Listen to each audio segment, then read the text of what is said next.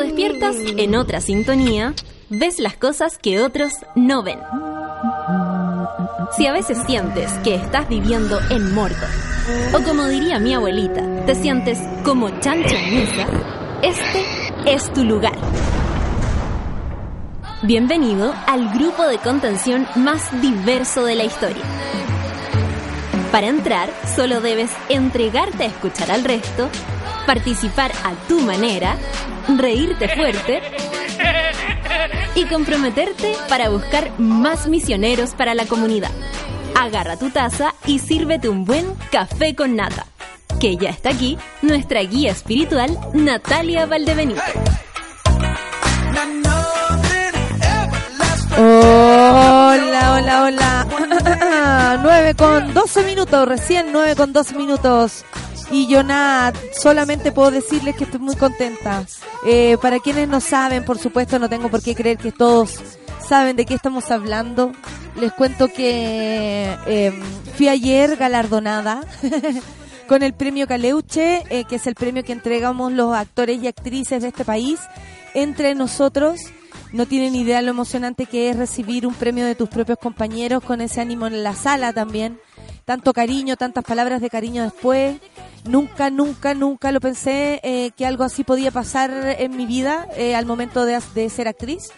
Em, lo digo honestamente y, la verdad no tenía idea qué decir.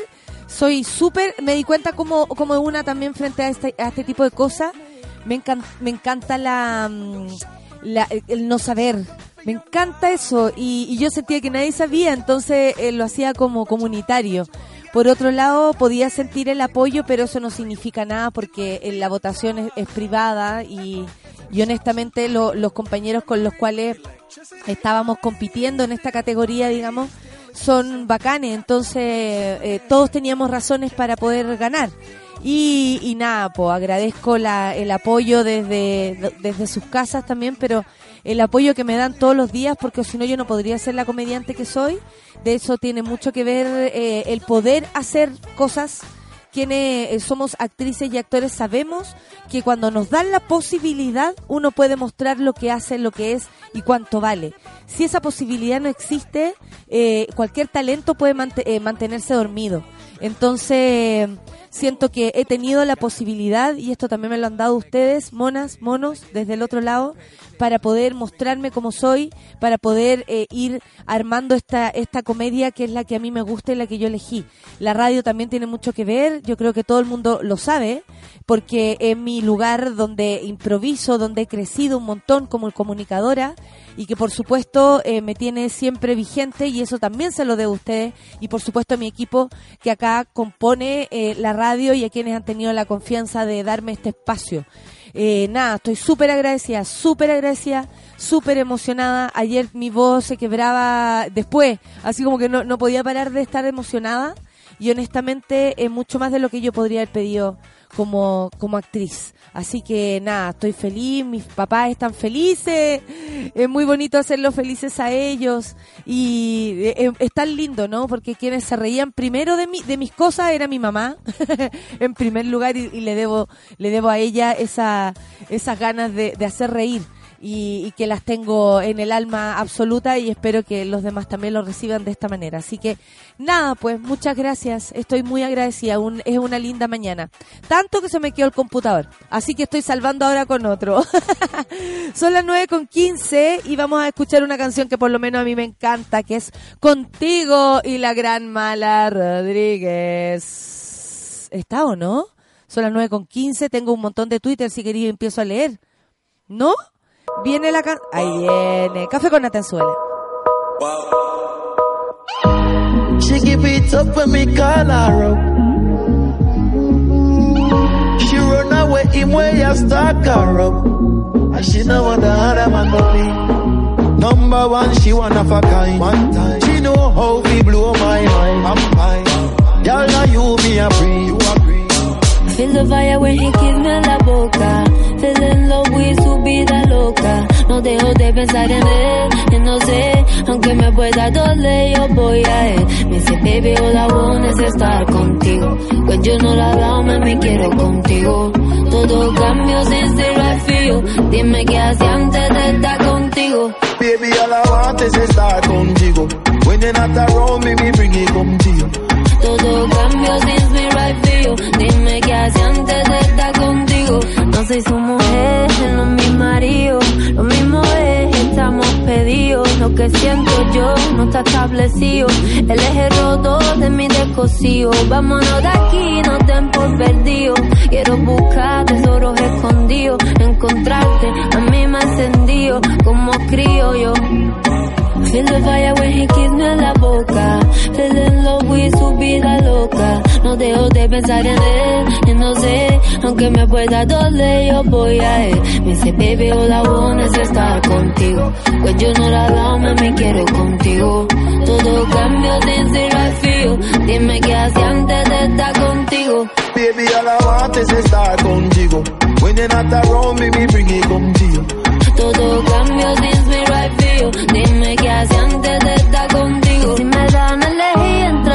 la plata, papá. Yo voy a ti, a tu la se me desata la gata que hay, ay, ay, ay. Dentro de mí, si me dan a elegir entre el oro la plata, papá. Yo voy a ti, a tu la se me desata la gata que hay, ay, ay, ay. Dentro de mí, I feel the fire when he kiss me en la boca. Feel in love with su vida loca. No dejo de pensar en él, y no sé, aunque me pueda doler, yo voy a él. Me dice, baby, all I want es estar contigo. Pues yo no la dame, me quiero contigo. Todo cambio sin ser feel. Dime qué hacía antes de estar contigo. Baby, all I want is estar contigo. When you're not around me, me bring it come to you. Todo cambio since me right feel. Dime qué hacía antes de yo no la dame, me quiero contigo. Todo cambio since me right feel. Dime qué hacía antes de estar contigo. Baby, all I want is estar contigo. When you're not around me bring it you. Todo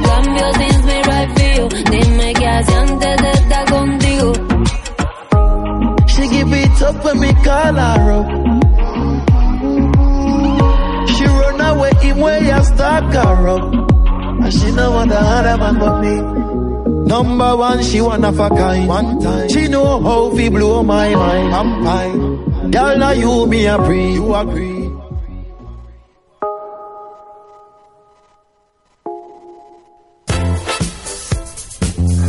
9 con 18, 9 con 18 y yo estoy leyendo sus Twitter y me emociono de nuevo porque son demasiado buena onda y, y me ayudan y me ayudan a, a- sentir que, que está, está bien que a uno le pasen cosas bonitas.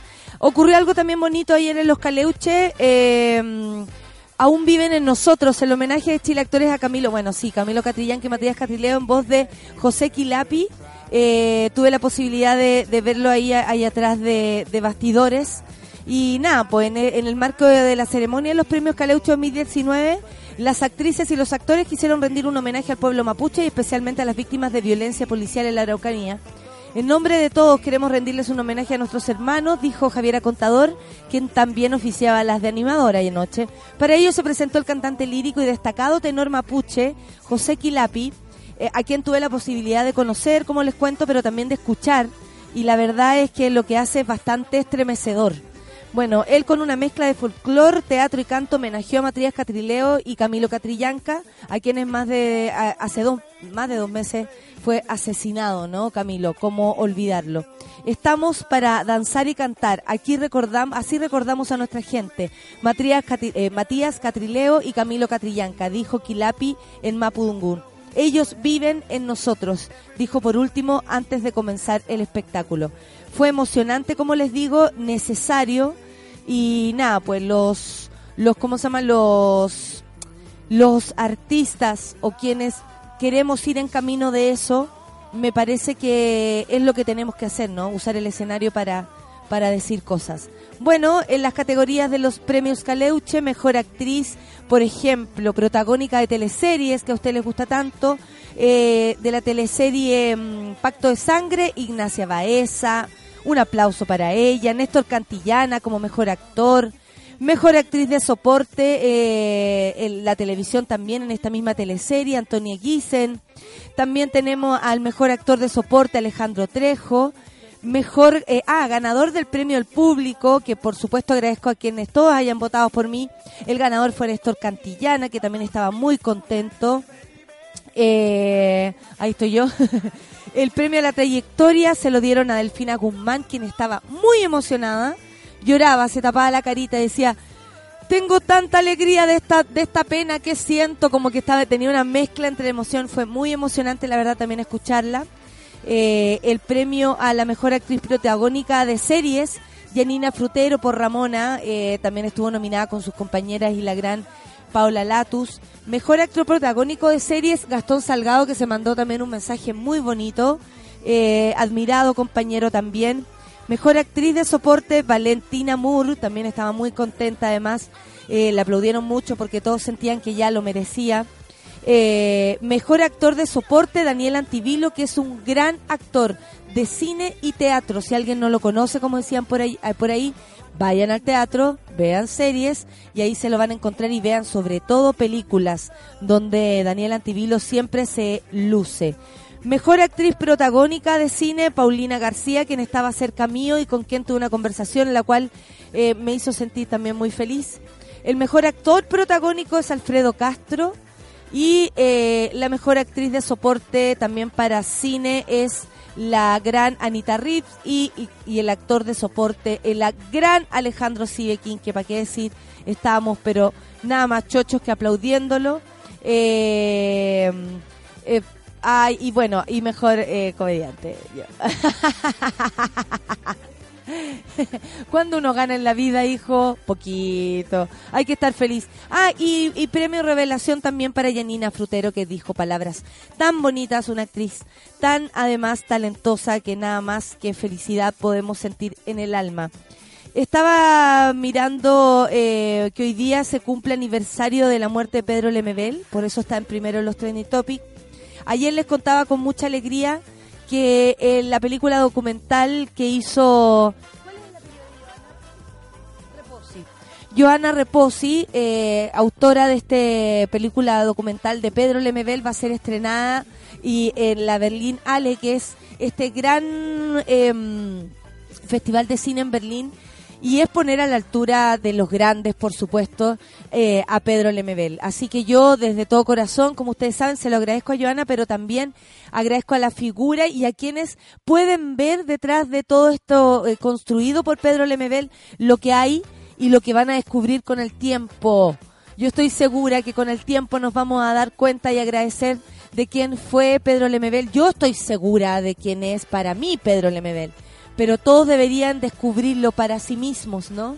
Así que eh, dentro de lo, la pena que significa haberlo perdido, porque es irrecuperable, se necesita su voz, no hay otra, no hay otra, nada, nada viene a reemplazar a Pedro Lemebel, eh, es solo él lo que necesitamos. Más allá de eso, siento que hoy también se homenajea al, al estar en la próxima edición del, del Berlín Ale en las manos de eh, la gran Joana Repos. Sí. Así que nada, pues felicidad eh, por ese motivo, por supuesto que sí. Estaba mirando aquí, hay noticias realmente estremecedoras. Tras cesárea murió bebé de niña de 12 años a la que negaron aborto en Argentina. Así cuenta la historia. Hace unos días se conoció el caso de una niña de solo 12 años que llegó al Hospital Materno Infantil Dr. Héctor Quintana de la provincia de Jujuy, Argentina, con fuertes dolores en la zona abdominal, los exámenes además confirmaron que la pequeña estaba embarazada. Ya que diga la pequeña estaba embarazada, da eh, estremece. La niña contó a los médicos que había sido violada por un vecino y solicitó, junto a su madre, interrumpir este embarazo. Un hecho que está permitido en la legislación argentina para casos como el suyo.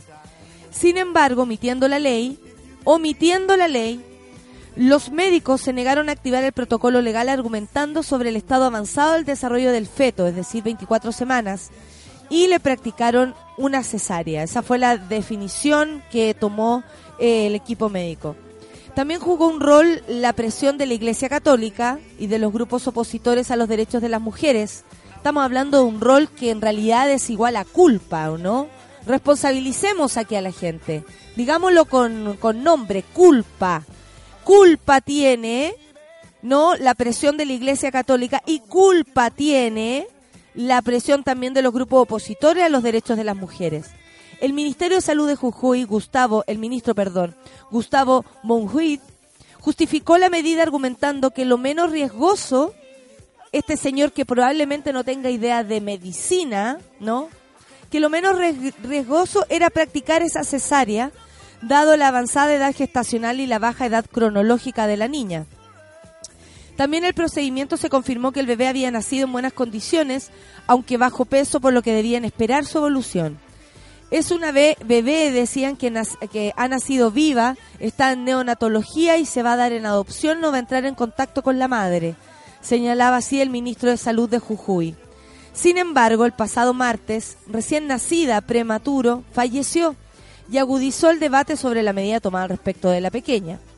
La noticia fue confirmada por la dirección del recinto de salud, la dirección del Hospital Materno Infantil Dr. Quintana, informa que a las 20.30 horas del, día a la fecha, el servicio de neonatología falleció también el recién nacido, cuyo caso de público conocimiento fue informado oportunamente por este, bueno, aquí dicen por, por ellos mismos y la, la, la. Eh, es honestamente mm, traumático eh, esta situación ya de solo contar, pero eh, yo no sé cómo unos, bueno, Sí, sé cómo. Es precisamente el patriarcado, es precisamente el egoísmo y esa, esa eh, imposibilidad, porque ya no podría, esa deficiencia en entender que el cuerpo de la mujer es libre y soberano y que por lo demás, frente a una situación de violación, no hay otra escapatoria, sobre todo para una niña de 12 años. Basta. ¿En qué cabeza enferma cabe que una niña de 12 años pueda llegar a ser madre, tanto corporalmente como psicológicamente al momento de verse con un crío en los brazos.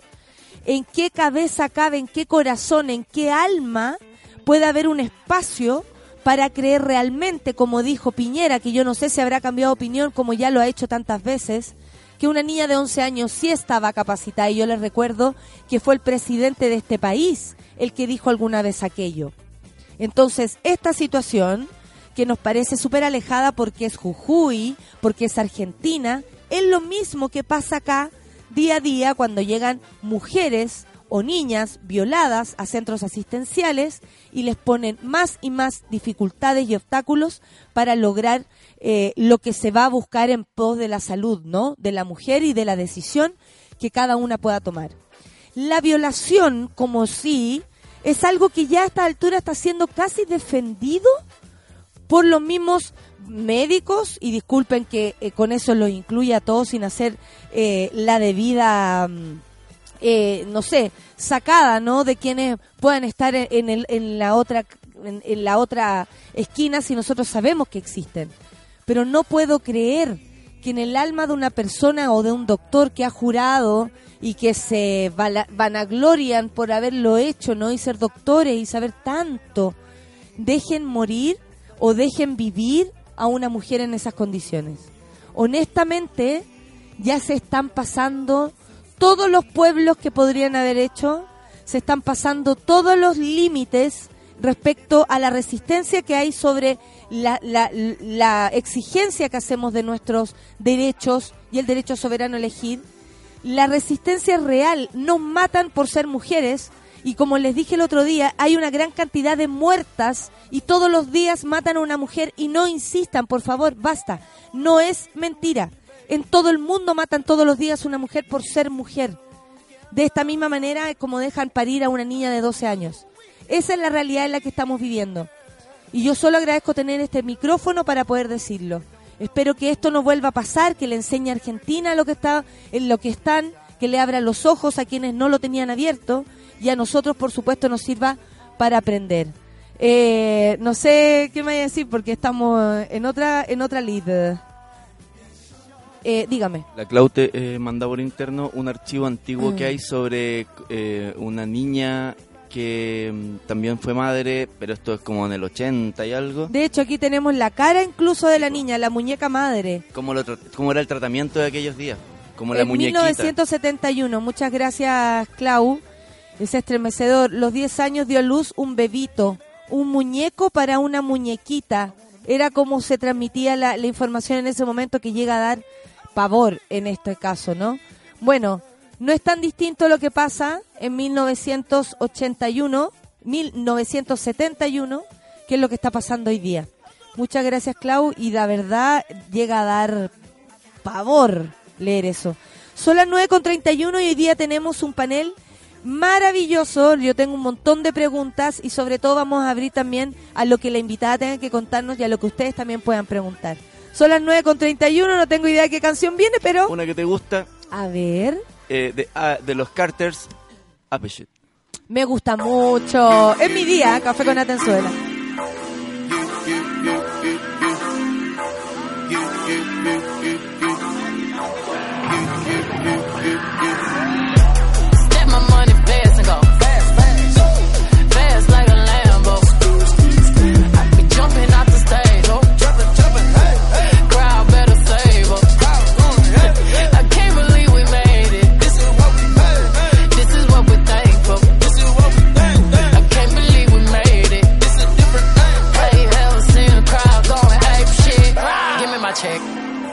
Respect on my check. Or pay me in equity, pay me in equity. Watch me reverse out of dicks. He got a bad bitch, bad bitch. We live in lavish, lavish. I get expensive fabrics. I got expensive habits. He wanna go me. He likes to roll away. He wanna be with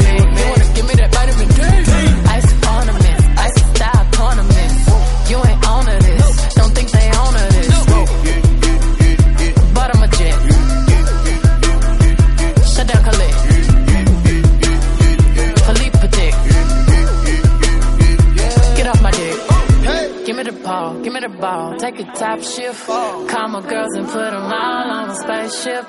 Hang one night with Young say I'll make you famous. Have you ever seen the stage going ape shit? Step my money fast and go fast, fast. Fast like my Lambo. Jumping off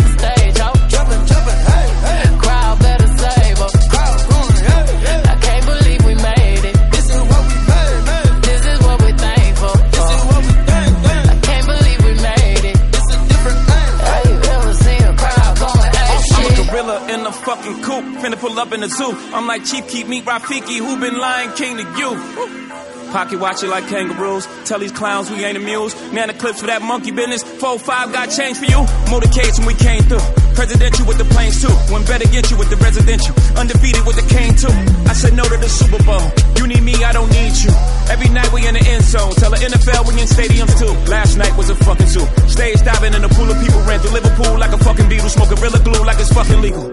Tell the Grammys, fuck that O for A shit. Have you ever seen a crowd going ape shit? Step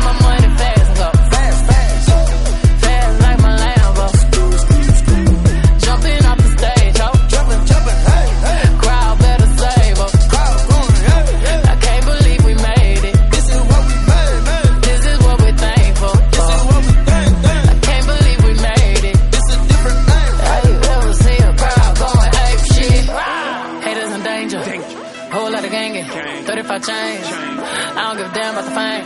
GA planes. Alexander Wayne. She a thought that you claim.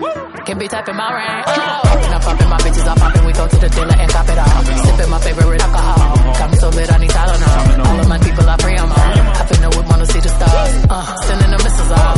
Drinking my inhibitions out. 250 for the rich and meal. Yeah, yeah.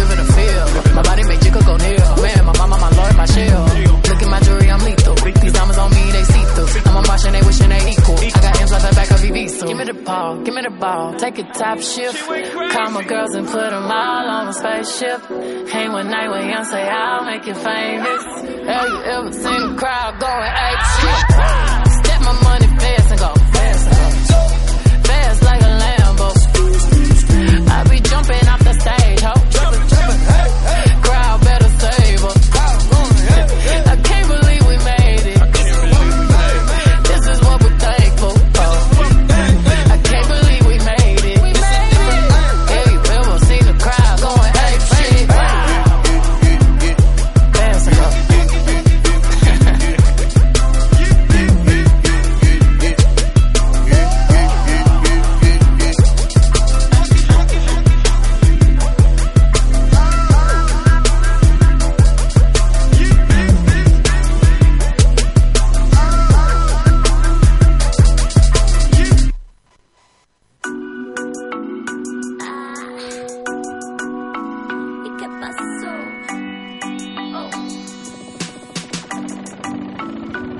Ahora sí, dice la gente, son las 9 con 36 y estoy muy contenta porque esta mañana tengo la posibilidad de, de aprender, que es lo que nos gusta tanto, ¿no? Eh, cuando andamos medios perdidos, lo mejor es tener alguna información. Y hoy día me parece tan importante esta conversación, sobre todo en un panel feminista, eh, lleno de mamas. Eh, en realidad está lleno de mamas en este mundo. Daniela Rojas, ¿cómo te va? Ella es psico-oncóloga de la Corporación Yo Mujer que trabaja el tema además de eh, importantísimo el cáncer de mama. Y esto de psico-oncóloga, cuéntame, eh, ¿qué, qué estudiaste primero para saber cómo se mezclan estas dos cosas? Claro, bueno. Hola Daniela. Hola Natalia, muchas gracias por la invitación. No, gracias a ti. Eh, a ver, la psicooncología es una especialización de la psicología. Yo soy psicóloga, eh, que en el fondo aborda el impacto del cáncer en los pacientes familiares, cercanos, equipos tratantes.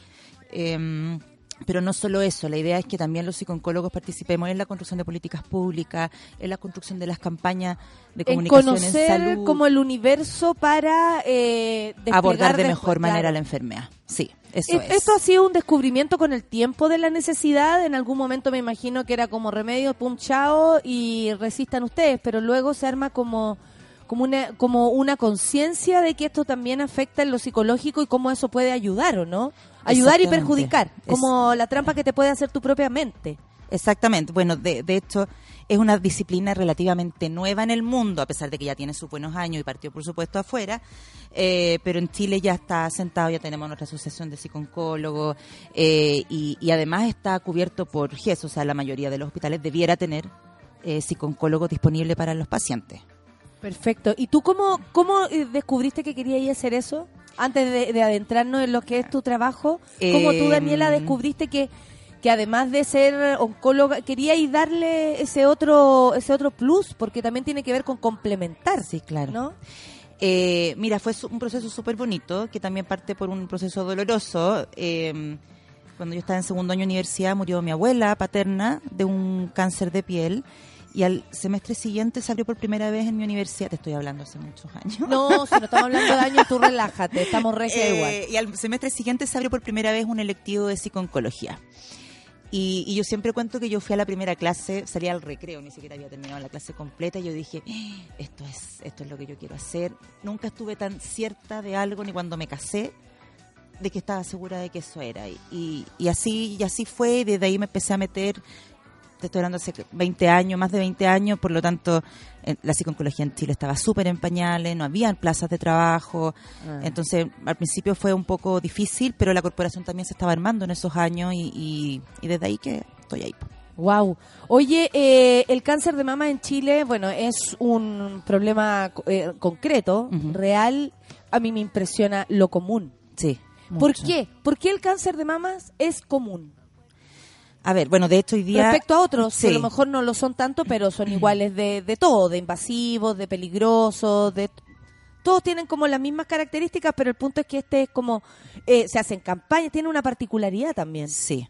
A ver, yo creo que tiene particularidades que son justificadas y otras que a lo mejor no tanto, porque Ah, hay muchos mira. cánceres que tienen alta prevalencia y no tienen la visibilidad del cáncer de mama. Perfecto. El cáncer de mama tiene visibilidad a nivel mundial. Eh, es un cáncer, como tú dices, que se, se hacen muchas campañas, eh, se hacen muchas iniciativas, activaciones, etcétera, y efectivamente es porque tiene una alta prevalencia. El cáncer eh, de mama hoy día en, en Chile es la primera causa de muerte por cáncer, pero también es un cáncer que detectado a tiempo tiene sobre 95% de probabilidades de recuperación.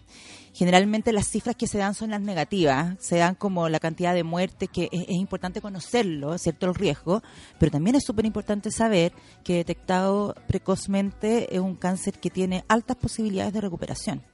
Y eso debiera motivarnos más aún para hacernos todos los exámenes de pesquisa, en el fondo. Sí, eh, lo viví eh, de manera familiar.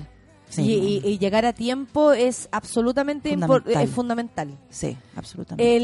El, bueno, ¿cuántas mujeres sufren al año el cáncer de mama? Para ir entendiendo eh, lo, lo común que es. Sí, son más de 4.000 mujeres las que son al año, sí, las que sufren cáncer de o mama. sea, como casi que una por familia. De hecho, de hecho es- tan prevalente no? que uno lo conversa exactamente y siempre hay alguien cercano. De hecho, muchas pacientes a mí me dicen, es impresionante que ahora que yo digo que tengo cáncer de mama y me dicen la tía de mi amiga, mi compañera de trabajo. Sí. tuvo, Sí, tuvo, es como alguien tiene una historia que contar o pasó por ahí o una tía, lo que sea. ¿Y de qué edades? Porque eh, eh, si es joven, eh, ayer, claro, ayer mismo supe la historia de una mujer de 33 años Mm. que murió de cáncer de mama. Eh, y que y cómo y o cómo también yo he visto cómo le afecta a personas más adultas eh, y el doctor también nos explicaba por ejemplo que si tienes más glándula mamaria o tienes más grasa que con el tiempo se va reuniendo lo que me decía mi hermana bueno que de algo sirva la grasa. Cuando nos explicaban todo eso estábamos pensando más en nuestras tetas que en las de mi mamá pero las dos así yo pensando tendré más mama o tendré más grasa y la otra que bueno que existe la grasa. Pero claro uno no sabe de qué está compuesta también Sí, el cuerpo sí. cuesta comprender y por qué la edad es tan importante para para esta enfermedad precisamente Ahora, la mayor parte de los cánceres dan de ciertos años para arriba. De hecho, por eso también el cáncer ha ido aumentando, porque eh, porque la pirámide de cómo vamos cómo va envejeciendo la población también ha ido cambiando. perfecto claro ha ido cambiando todo Tenemos mucho más años para enfermarnos, finalmente, también. Y el cáncer de mama, claro, eh, se da en mujeres eh, mucho más frecuentemente sobre 45 años, pero también tenemos casos de mujeres súper jóvenes. Eh, y que también es complejo porque esas mujeres todavía no están en edad de hacerse la mamografía, entonces la, la- pesquisa es más difícil de hacer y son, son mujeres además con, con todo el, eh, sus hormonas andando rápidamente y muchos de estos cánceres son dependientes de hormonas, por lo tanto ahí se- se- hay, un, hay un tema complejo, pero, pero sigue siendo mucho más prevalente en mujeres mayores. Perfecto. Y, y bueno, pero la edad para cuidarse está clara, eh, como que es siempre. Sí, claro. Como que hay algo de eso también, porque están los componentes. ¿Es tan grande el componente hereditario? No, eh, o sea, el- el- de los cánceres de mama, el componente genético, por así decirlo, es entre el 5 y 10%. El caso de Angelina Jolie, por ejemplo. Eh, que muchos decían, pero ¿cómo? Qué terrible, se va a sacar las dos pechugas, qué, qué, qué Ella extrema. se- claro. Pero ella tenía probabilidades del 80%, según salió las noticias en ese momento de su examen genético, porque efectivamente ahí había una raíz genética. Pero la mayoría de los cánceres no tienen raíz genética, ¿sí? Y no tienen antecedentes familiares tampoco. Por eso es tan importante, yo siempre digo, y, y decimos en la corporación, que el principal factor de riesgo del cáncer de mama es ser mujer. Sí, más que cualquier otra cosa. Por eso es importante que todas las mujeres incorporemos el autocuidado súper tempranamente. Ahora, eh, ahí también hay que tener cuidado porque generalmente las campañas de cáncer de mama, y uno lo ve en octubre, que es como el mes internacional del cáncer de mama, están súper enfocadas en el autoexamen. Tú- me imagino que has visto Sí. que es como el tócate y, la- y, Sí. y hay mucho juego también de marketing con las pechugas, las manos y, y- el taparse. Y la foto. Y la foto generalmente es bien sexualizada, no, no, no, no, se ¿Tú, ponen usted mujeres- desde la fundación o tú desde tu pega lo ves así? Sí, como claro. que también se quiere sexualizar Sí. eh, incluso esto. Sí, Ay, por favor, quiero que profundices al respecto. Lo que pasa es que hay, yo creo que hay como tres esferas que son súper claritas en, en, la, en las campañas. Y esto es a nivel internacional, ¿ah? Hoy estamos esperando a Alematu por mientras nosotros felices acá conversando. Con el tecito. porque la Bea eh, no podía venir, por si acaso, porque la gente está preguntándoselo. Yo ni he mirado el Twitter, discúlpenme. Estoy muy entretenida conversando con la Daniela. Entonces hay como tres focos. Mira, una cosa que pasa es que eh, muchas campañas de cáncer de mama infantilizan mucho a la mujer. Eh, favorecido por el color rosado de la causa, que es un color internacional, tampoco es solo en Chile. Claro, ¿sí? claro, pero también uno podría decir, a ver, a ver, a ver. Sí. Esto también lo pone en un carácter como eh, femenino. Sí, hasta pero- donde no queremos claro, llevar esto. es un sí. femenino muy muy infantilizado, muy muy de decirle a las mujeres lo que tienen que hacer. Infantilizado, me gusta, Sí, claro, claro, porque tiene que ver con la como paternidad sobre nosotras. Exacto. Y por otro lado, la sexualización también de las campañas. Hay unas campañas increíbles con la Kate Moss, con la Janet Jackson, eh, mostrando las pechugas. Y claro, son, son íconos de belleza y qué sé yo. Pero tú con esas campañas sexualizas una patología y vuelves a...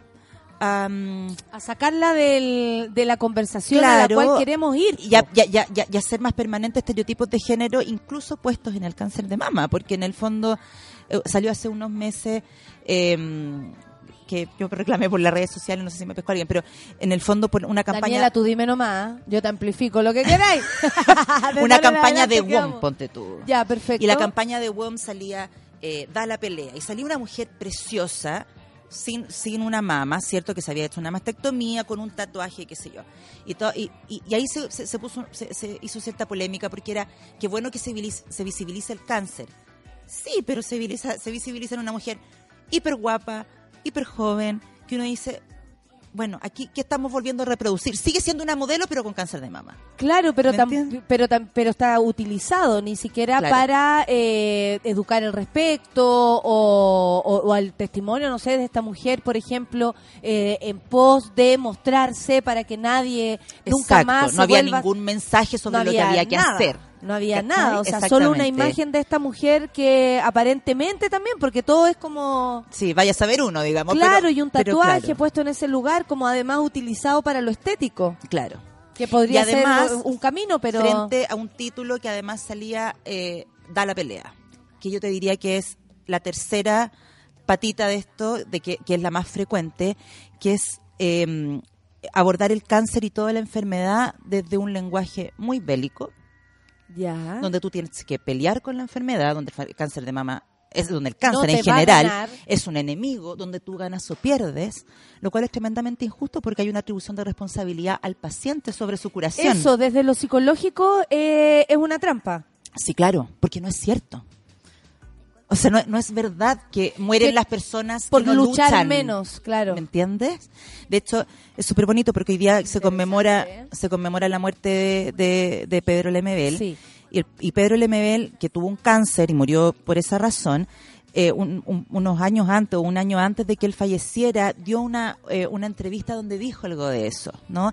Eh, de que a él le, le imponían esto del lenguaje bélico y que las frases bélicas a él le cargaban Que claro, que él no trataba su cáncer y que, él, y- y que él lo- y que él lo trataba, lo contenía, lo evaporaba, decía, porque además la pluma de él maravillosa tenía una forma de decirlo espectacular. Pero en el fondo es eso. Eh, todo es una guerra, es, es un lenguaje tremendamente masculinizado y violento también. Eh, eso que pongan eh, en el lugar como de mm, como lo que tú dijiste responsabilidad eh, responsabilizar a- responsabilizar porque ya Mm. no solo ya no solo padeces no, claro. sino que además te tienes que hacer cargo de manera de todas las maneras posibles de pelear Claro. contra esto Porque si ¿cierto? tú te enfermas, Perdiste. frecuentemente se les dice a los pacientes, eh, ah, es que a lo mejor trabajaste mucho, es que no te separaste cuando debías de esta persona, es, que, reprimiste es que tus tú misma emociones. te, te creaste esto porque estás eh, deprimida Claro, entonces te dicen que tú tienes cáncer y además es tu culpa. Y eso es un mito.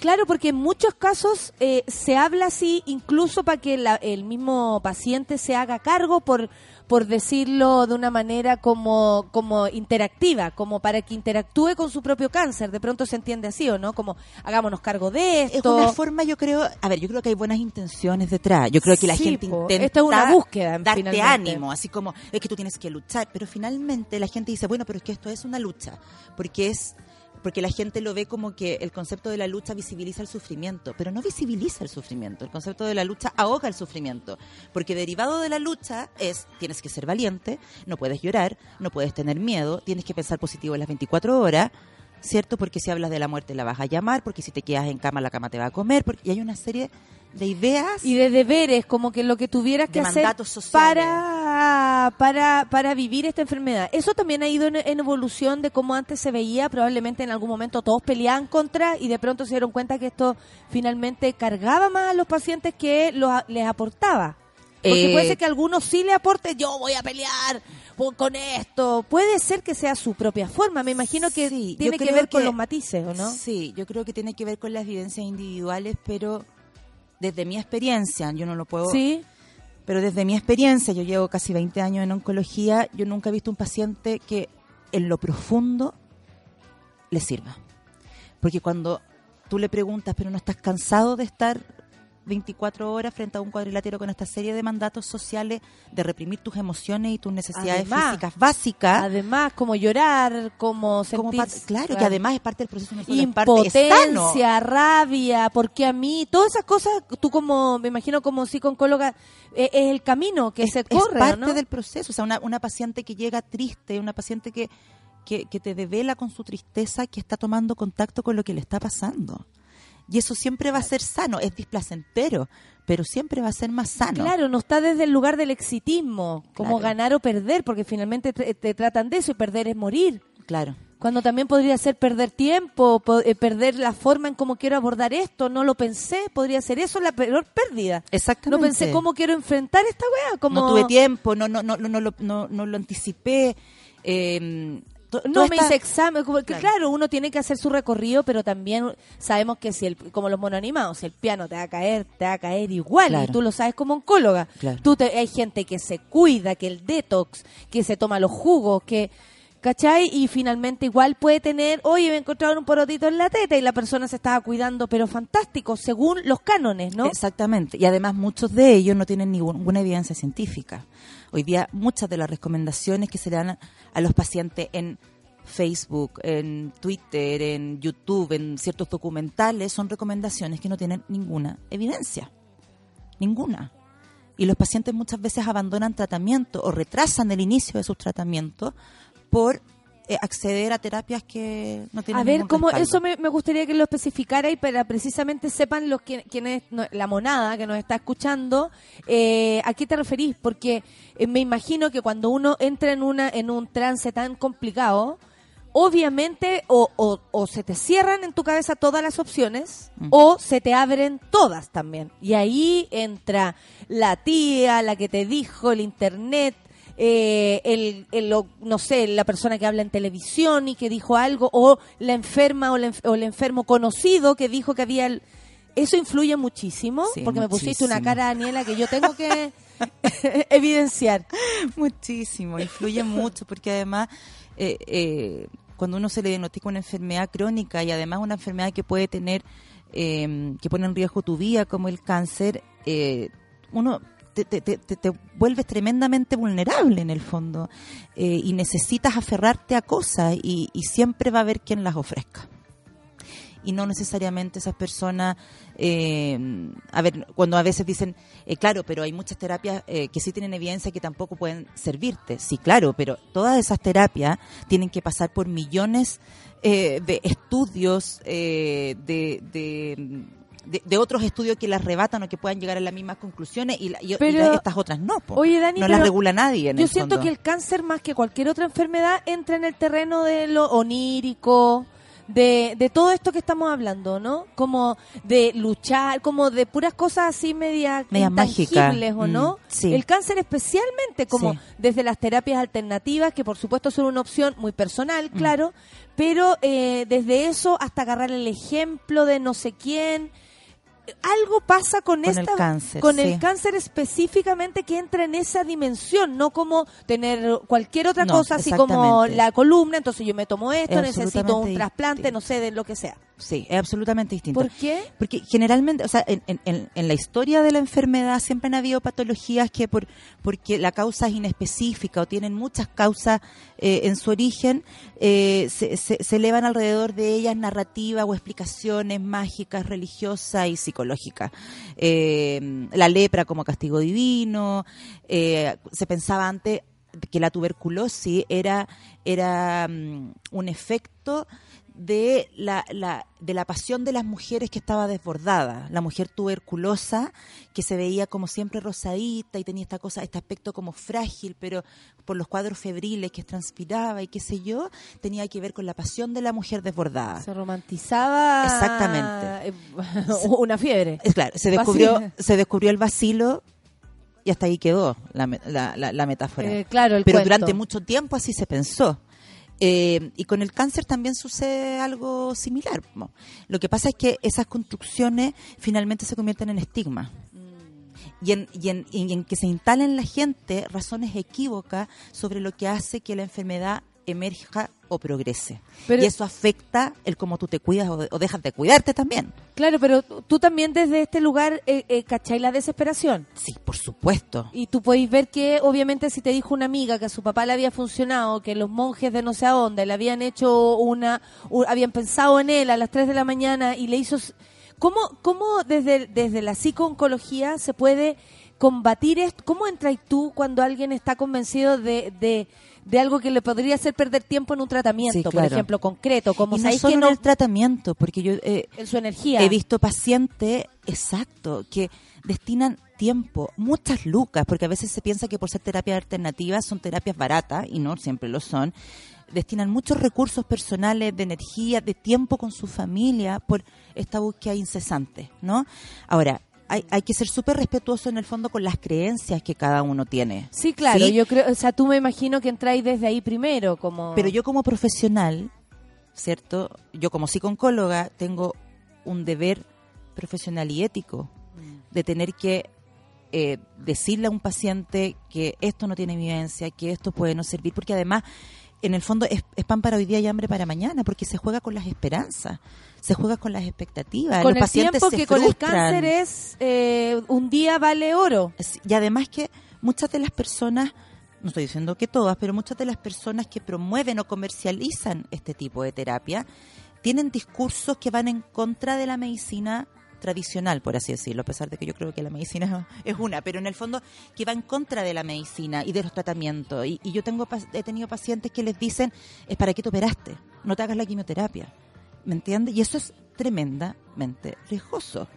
Oye, tenemos tanto que conversar. eh, vamos a ir a escuchar música, vamos a ir a una pausa porque también vamos a hablar de Corporación Yo Mujer y por supuesto de esto que estaba leyendo, Mercurio. ¿Qué es Mer- eso? Etilmercurio. Etilmercurio, arroba etilmercurio, que está además eh, citándote y, y te está nombrando. Aquí está tu, también tu arroba. Sí. Sí, ese Sí. es mi arroba. Eh, lo, lo vamos a pasar también porque me imagino que se te va a llenar de dudas. ¿Y qué es lo que es etilmercurio? Etil Mercurio es un colectivo de divulgación científica que tratamos de acercar los temas como contingentes que muchas veces no, no, no tenemos idea o no tenemos cómo acceder a la evidencia Claro. de cómo la evidencia explica ciertos fenómenos. Hoy Lo día hemos, está- estado full con... desde ahora ya, porque honestamente, bueno, primero no sabía y, y me parece además súper necesario. Nos queda mucho por conversar, son las 9.58. No tengo... Eh, ¿ah? Camila Moreno vamos a escuchar. Muchas gracias. Nos vamos a una pausa y volvemos. Café con atención.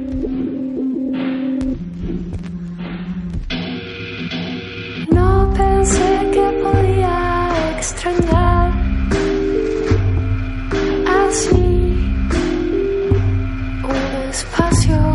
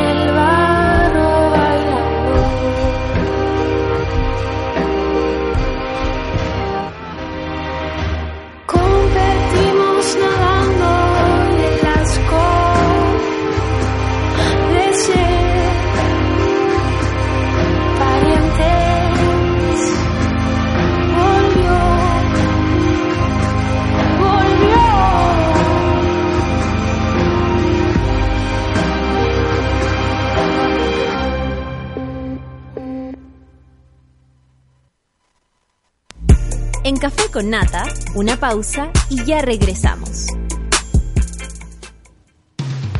Hoy en Sube la Radio. De lunes a viernes reunimos a un grupo de hombres y mujeres con mucha opinión para analizar lo más relevante del día. Escucha a Rayen Araya a las 11 de la mañana en La Teoría del Empate por Sube la Radio.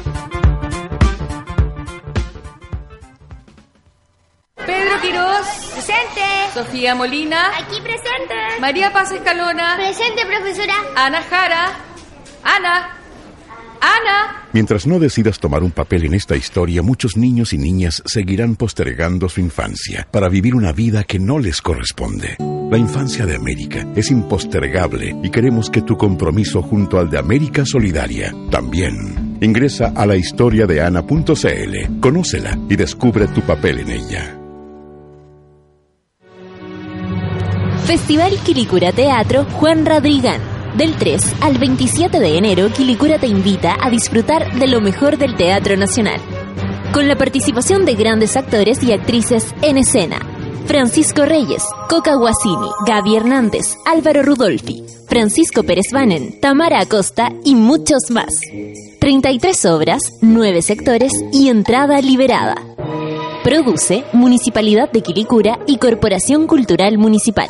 Auspicia Municipalidad de Quilicura y BCI. Más información en corpoquilicura.cl. Quilicura cambió y el teatro es testigo de ese cambio. Proyecto acogido a la Ley de Donaciones Culturales y Fondart.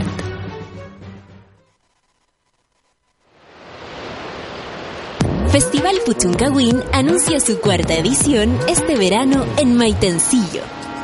El próximo 1 y 2 de febrero, Puchuncahuín, campo, playa y ciudad, celebrando lo mejor del mestizaje electrónico. Sotomayor, Son del Valle, Broncoyote, Gianluca, Nico Castro y muchos más. En Puchuncahuín, el Festival del Verano.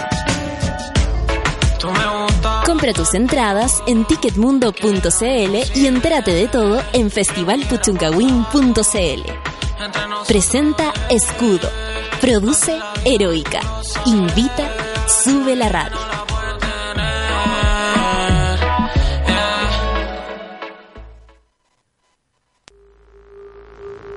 Ya estamos de vuelta en Café con Nata. Festival Quilicura Teatro Juan Radrigán del 3 al 27 de enero. Quilicura te invita a disfrutar de lo mejor del Teatro Nacional junto a la participación de grandes actores y actrices en escena.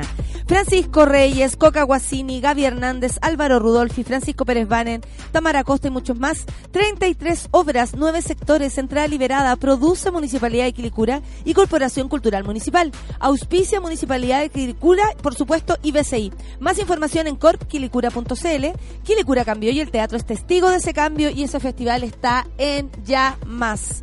Festival Puchuncahuín anuncia su cuarta edición este verano en Maitencillo. El próximo 1 y 2 de febrero, Puchuncahuín, Campo Playa y Ciudad celebra lo mejor del mestizaje electrónico. Sotomayor, Son del Valle, Broncoyote, Gianluca, Nico Castro y muchos más darán vida al Festival del Verano. Compra tus entradas en ticketmundo.cl y entérate de todo en www.festivalpuchuncahuín.cl. Presenta Escudo, produce Heroica, invita a Sube la Radio y yo quiero aquí invitar a con ustedes Alberto. Hola Alberto, a ver. ¿Eh? Sí, se escuchó Alberto. Tu saludo se escuchó muy bien. Muchas gracias. Alberto llegó con Ale. Ale, ¿cómo estás tú? Te, te veo ahí de madre, chascona total. En las labores del género. me encanta cuando- enero sin Claro. vacaciones. No, vacaciones. pero, pero me encanta que lo diga así, las labores del género. ¿Cachai? Como que no lo romantizas. Ah, no, las labores del sexo se le decía. Claro, pero imagínate, Sí. no, pero no lo romantizas. Eh, Eso No. es lo que me gusta, ¿cachai? Bueno, estábamos con tiene Daniela. nada de romántico. Imposible romantizar las vacaciones a los niños. No hay, no hay forma. No hay nada menos romántico que la vacación, Que la vacación que de la vacación bendición. de la bendición. Bueno, estamos con Daniela Rojas, psicóloga de la Corporación Yo Mujer. Eh, le contaba a Ale lo que estábamos conversando a propósito del cáncer de mama, pero también hablemos de esta Corporación Yo Mujer. ¿Desde cuándo nace y por qué? La Corporación Yo Mujer nace en el año 2000 eh, a, a partir de, de- un grupo de enfermeras oncólogas y de pacientes que habían visto la necesidad que tenían las mujeres de conversar con otras mujeres sobre eh, la enfermedad, darse recomendaciones, consejos, qué estás viviendo tú. Había un espacio que faltaba. Desde la psicooncología tú, tú veías y eso como necesidad que, por ejemplo, la comunicación entre las y los enfermos Sí, claro. es casi uno de los No lo vi yo, lo vieron ellas que fueron supervisionarias en ese minuto. Yo, yo entré un- a la corporación un año después y armaron este, este grupo, partió de una manera muy rudimentaria y muy artesanal. Hoy día ya estamos mucho más profesionalizadas. Eh, nosotros no somos una agrupación de pacientes, somos un grupo de profesionales especializados en oncología que damos educación en la este enfermedad. Damos educación en la enfermedad y apoyo emocional a las mujeres con cáncer de mama y a sus familias. Gratuito, por supuesto. Perfecto. Y ese efecto de, de, eh, de esa comunicación entre las y los pacientes, ¿cómo, cómo, cómo funciona? ¿Qué es lo que, ¿Cuál es el, el efecto que produce? En, Mira, yo creo que hay dos ellos? cosas que tienen un efecto, o sea, un, un efecto súper importante. Una es la información y la educación de la enfermedad, por lo que hablábamos, porque en el cáncer hay tanto mito y hay tantos temores que se sustentan en esos mitos, que cuando se, se educa a las pacientes en lo que en, en lo que de verdad podemos atribuir a la enfermedad, qué no, qué es lo que puede pasar, qué no, baja muchísimo la ansiedad. Muchas pacientes llegan pidiendo atención psicológica y después de los talleres educativos sienten que ya no la necesitan, por ejemplo, ¿sí? Eh, yo creo que eso por un lado y lo otro es ver que hay otras mujeres pasando por situaciones similares. A todos nos pasa que cuando estamos en una situación muy dolorosa, Uno cree que es la única. uno cree que es la única y uno se ensimisma y dice, nadie me entiende porque yo solo estoy viviendo esto. Este es un espacio donde las mujeres pueden decir, ok, esto estamos viviéndolo en forma conjunta. Y, y se generan muchas redes de apoyo em, de mujeres de distintas edades, de, de Y distintos... se va como, me imagino, resignificando eh, qué es lo que veo acá en este libro que tú me regalaste y yo agradezco de la misma corporación. Yo mujer, eh, un nuevo significado de la vida que tiene que ver con un diccionario, mira, de la, mu- de la mujer con cáncer de mama.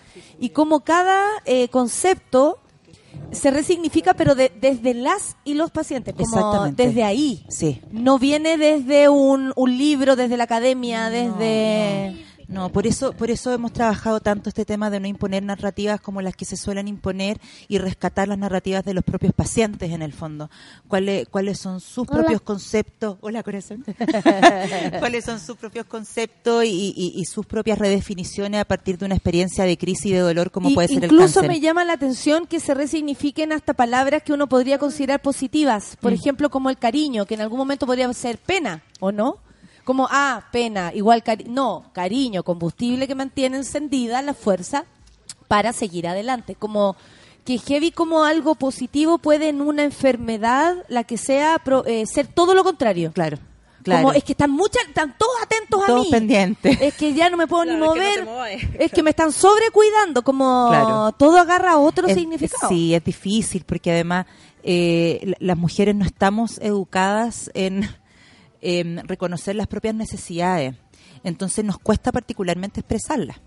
Eh, y por lo tanto también a los otros les cuesta más dar respuestas a ellas. Entonces eh, es súper importante poder ir tomando contacto con la vivencia emocional y por eso todos estos discursos que niegan las emociones o que las separan entre positivas y negativas no nos sirven de nada porque no, te- no- no te ayudan a tomar contacto con tu experiencia, saber qué es lo que necesitas, poder pedir eh, es- ese afecto, puedes pedirle a la amiga que te vaya a comprar la- la- la- la- las cosas al supermercado porque no te da la energía, pedirle a alguien que te lleve a la radioterapia, en, en el fondo nosotros...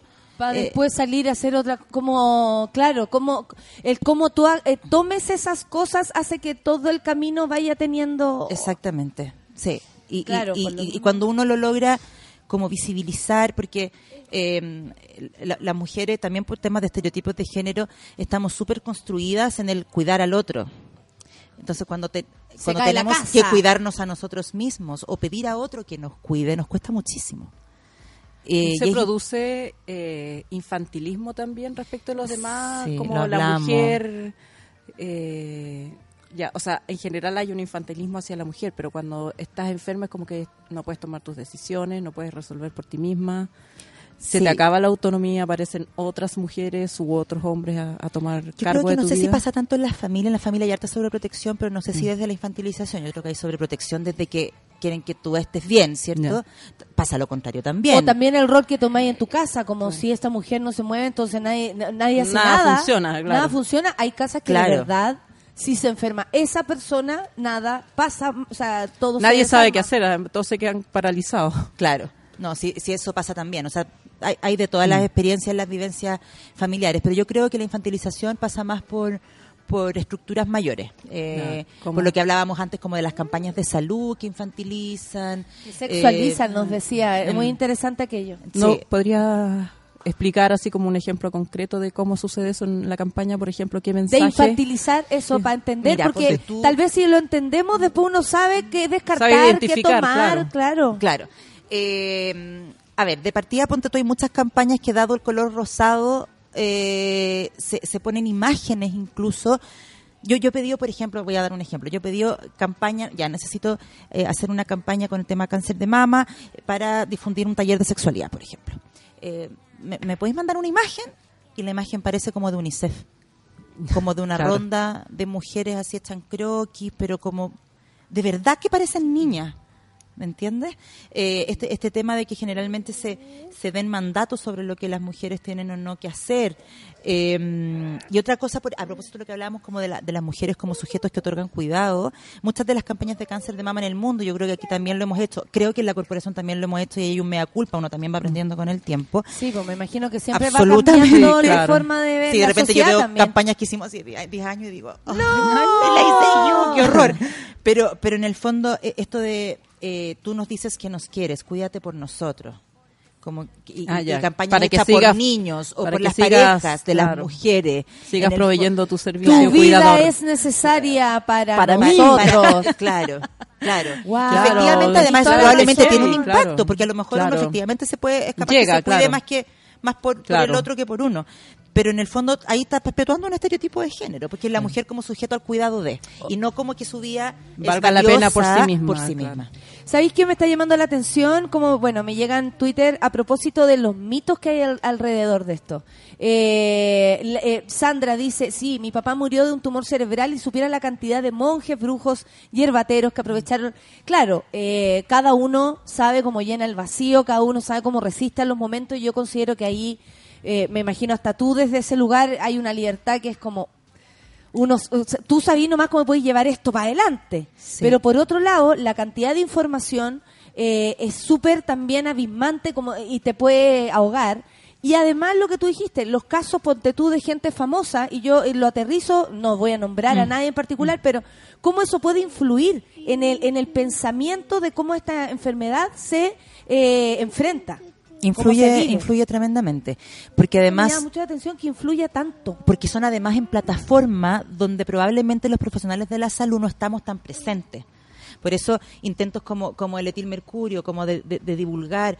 eh, yo también en mi Twitter personal, además de hablar mucha tontera, también hablo mucho del tema, ¿sí? Porque siento que, que los profesionales debemos tomarnos de esos espacios donde esas personas Donde está circulando la tienen gente, eco claro, claro. y tienen, tienen la, la posibilidad de viralizar para que nosotros podamos viralizar sobre eh, educar en la enfermedad, en el fondo. Yo creo que, que, que muchas veces hay que bajarse desde donde uno está, desde el espacio clínico, eh, desde donde se discuten, desde los comités oncológicos, y también tenemos, aunque no nos gusta, aunque nos sea incómodo, participar de esos otros espacios donde, donde los mensajes puedan tener eh, mayor eco. ¿no? Oye, yo te quiero hacer una pregunta sobre la base de casos reales de amigas que tengo que han pasado por un diagnóstico de cáncer o que eh, preventivamente, una cosa que todavía no es cáncer, ha significado eh, extirpar parte de la mama, etcétera. Y yo lo que he escuchado de ellas es que eh, todas las intervenciones, desde la mamografía como especializada, bueno, la, cualquier mamografía Mm. duele mucho, pero estas mamografías que se hacen eh, ya cuando hay un hay una sospecha de cáncer son dolorosísimas Mm. y todos los exámenes duelen mucho. Eh, eh, y sin embargo, como que no hay no hay un apoyo Ahí no hay ahí no hay, infantilización. claro, ahí, ahí están solas, básicamente. Es como, ya, como que te pescan después que ya tienes el diagnóstico de cáncer, pero todo el proceso previo, los terrores que, que sufren, la, eh, todas las intervenciones son eh, aterradoramente dolorosas. y, Mm. y- yo lo he visto en ellas. Eh, ¿Ustedes, desde cuándo puede una persona acudir a ustedes, digamos? A la corporación desde que tiene el diagnóstico. Ya, Ahora, el generalmente, proceso previo no. Eh, eh, no, pues porque hay frente a la sos- frente a qué en el fondo. Ahora, ¿ustedes han hecho mamografía? sí, Sí. ¿Y les duele tanto? A mí sí. A mí me dolió, pero después yo la tengo chica, entonces me la apretaron y quedaron como pampita. Y me dijo, no mirí. Me Claro. Porque, a ver, yo, yo creo que es molesto. Hay mujeres que tienen la mamá mucho más sensibles que otras, pero no lo encuentro terriblemente espantoso. O sea, no vamos a entrar en detalle, pero encuentro mucho más espantoso en Papá Nicolau. Como Ah, bueno, mucho más sí, es que- incómodo. Es Claro, otro proceso incómodo. La Tampoco digamos que, que agradable, ¿no? Es entre Pero- pero que preferís fondo, corriente o, no sé, no, o Cuando submarino. uno ¿no? dice, en el fondo, frente, frente al, al, al- a lo que te puede venir después, que te moleste un rato, o sea, pero efectivamente, el, el periodo anterior, que se puede vivir con mayor o menos ansiedad, eh, no, no, no tiene apoyo porque en base a qué, ¿no? Y, es una vivencia además muy personal. Nadie sabe si esa paciente que está ahí en la máquina efectivamente No, pero digo el- el- el- desde el periodo como desde desde sospecha confirmación del, del cáncer. Sí, se Pues han no, hecho no, algunos, no, sí. no para ir, no, para enfrentar una Si mamo, hay- pero si hay intentos claro. de, de, de, de intervenir lo antes posible, pero también pasa de que hay un proceso psicológico que tiene ciertos ritmos eh, e incluso en pacientes diagnosticadas no llegan al tiro a pedir ayuda. Hay, hay pacientes que llegan después de haberse dado una vuelta y además también nos pasa a nosotros que somos como somos una corporación sin fines de lucro, de las de verdad. De eso, te- de eso están preguntando. No tenemos Los detalles de recursos la- de en el fondo para para ampliar la oferta, no, claro. y para, y para Claro. tener publicidad y qué sé yo, entonces Ah. todavía nos pasa que hay mujeres que llegan y nos dicen, yo no sabía que ustedes existían y llevo seis meses esto sola. Y nos dicen, uy, pero es que nos duele el corazón, porque en el fondo no tenemos cómo eh, hacerlo distinto, claro. ¿no? Y, y- y por eso tratamos todas de, de, de- de todas las instancias en que tenemos de difundir lo que hacemos, de poder hacerlo. Siempre se le atribuye como un aspecto psicológico del paciente respecto a la enfermedad que puede hacer triunfar o perder, ¿cierto? Sí. Porque hablamos antes de esta como forma eh, masculina Binaria, como- y binaria como lo describe la Daniela, que eh, tiene que ver con pelearle a la enfermedad o con ganar Ganarle, y perder. claro. y si pierdes eres un fracasado que más encima puede morir o tiene que vivir las inclemencias no de una enfermedad. No, no tenías tantas ganas de No vivir, tenías tanta fuerza. no tenías Eh, tanto apego a la vida, claro. tenías Efec- conflictos no efectivamente. ¿cómo juega el, el, el- Porque también puede ser que la enfermedad, yo pueda ser súper súper optimista, pero tengo en verdad una enfermedad que me está tomando el cuerpo. ¿Cómo, cómo de verdad usted desde la psico-oncología se, se puede abarcar este tema sin sin presionar, sin Claro. conducir, sin hacer culpable como a la persona, porque yo siento que con todo esto como de, eh, claro, tú no te cuidaste o no te cuidaste psicológicamente, siempre No es tu culpa, antes, claro. ¿no? Sí, siempre sí. es tu culpa y la verdad es que el, el piano en la cabeza, ¿no? Sí, ahora lo primero es educar en que eso es un mito. ¿Sí? Eh, uno no se enferma por actitudes determinadas, ni te sanas por actitudes determinadas. Eso eh, es tremendamente injusto con las personas en que la enfermedad avanza, con las personas que fallecen. Esta misma chica que contaba de su papá que murió de un tumor cerebral. Yo al principio te contaba de mi abuela y todos tenemos casos muy cercanos de que hemos perdido eh, seres queridos por cáncer y, y- yo particularmente, además, muchísimos pacientes que siempre he una insolencia decir que ellos perdieron algo, porque hicieron todo lo posible por vivir, ¿no? Em, entonces, poder educar en que eso no es cierto, porque además la, la- la consecuencia de eso es que los pacientes empiezan a estar aterrorizados de su vivencia emocional. Si lloro, entonces van a- me van a bajar las defensas y el cáncer va a progresar. Claro, Eh, eso como, no llores, ten una prográmate, positiva, prográmate, claro, eh, decrétalo, claro, no sé. Decrétalo, todo Eh, claro. claro, y en el fondo, y muchas, a mí me, me llama la atención porque cuando que yo lo plan- espiritual se mezcla heavy acá, po.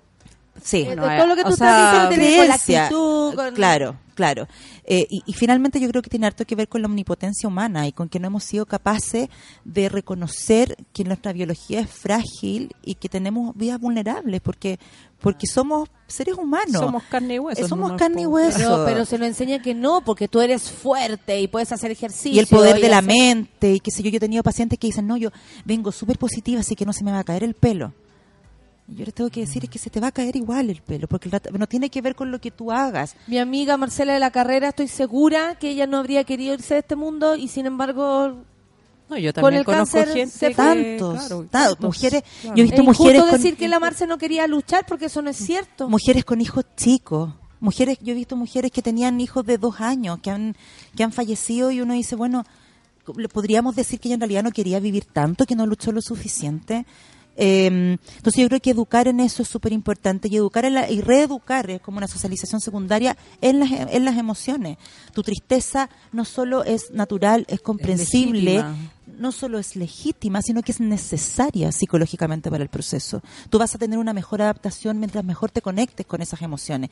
Porque además, si no te conectas, el riesgo de angustia y de trastornos del ánimo se, se incrementa. La ¿no? autoestima es una parte importante de cualquier enfermedad. Uno, yo creo que le pasa cualquier cosa y lo primero que es como ya no soy nada, no pude, eh, mira cómo estoy, me- Mm. eh, algo que te golpea, ¿no?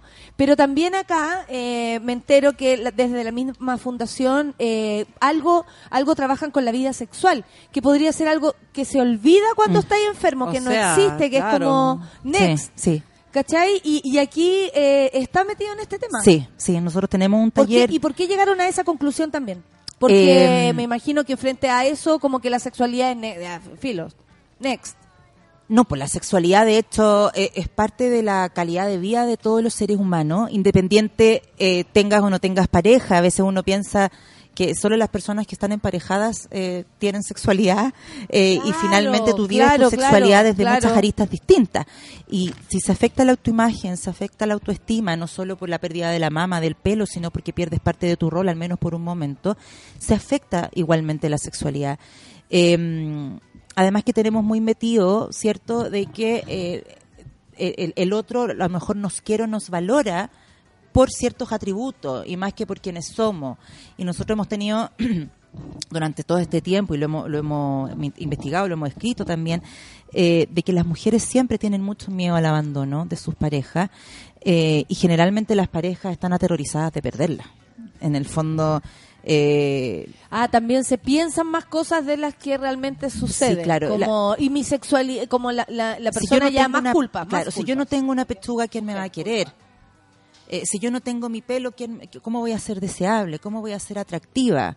Eh, y, y eso influye también en el acercamiento con el otro, porque además uno en el encuentro sexual no solo importa que el otro te guste, tienes que gustarte tú también ahí. Y, si, y si tú tampoco te gustas ahí, en el fondo, eso va, eh, va a afectar el acercamiento, va a afectar la intimidad y también uno se llena de temores. Temores a la pérdida del amor, temor al rechazo, qué va a pasar con el otro cuando me vea mi cicatriz, eh, cuando me saque el turbante, cuando me saque la peluca. Eh, todas esas cosas van influyendo y la idea es poder transparentar, porque tampoco se conversan. Muchas veces no se preguntan a los médicos, los médicos tampoco le preguntan. Es- eh, Eso te iba a preguntar por los médicos, porque eh, eh, tú hablas de psico-oncología. Eh, ¿Hay algún ramo en la formación de los médicos hoy día para...? No, es Para- una especialización. Ya. Tampoco tampoco está dentro de la rama, de- dentro de, los de, de- de las carreras de, de psicología en sí tampoco está. En el fondo es una, es una especialización. Ahora, generalmente, en todas las instancias académicas, congresos, simposios oncológicos, congresos médicos, hay espacios donde, donde hablamos de psicología, hablamos de comunicación, eh, pero también hay un- una muchas veces le, le, le echa la culpa a los médicos que tienen tan poco tiempo y no sé qué, pero claro, ahí también hay, hay problemas estructurales y organizacionales donde si tenéis 15 minutos pa- para atender, probablemente no vas a hablar de sexualidad porque tienes que hablar de mil otras cosas antes eh, se que se establecen como prioritarias, pero aún así la sexualidad es súper No, relevante. no digo no solo la sexualidad, sino que la aproximación, no solo desde la enfermedad, sino desde, el- desde la contención emocional, desde comunicar el diagnóstico. No sé, me, me imagino que, Ah, que debieran haber que- más de debiera haber una integración Claro, porque, del porque de lo los que, contenidos. Lo que propone la, claro, la, la Dani con la, con la corporación es básicamente como el proceso que sigue allá estar diagnosticada. Claro. Pero lo que dice la Ale, que tal vez el proceso más traumático es cuando te estáis enterando Claro. Y, y no está esa persona que te, puta, te habló de algún tema que a ti te podría haber dicho, bueno, eh, o para entender, te explicó Sí. mejor.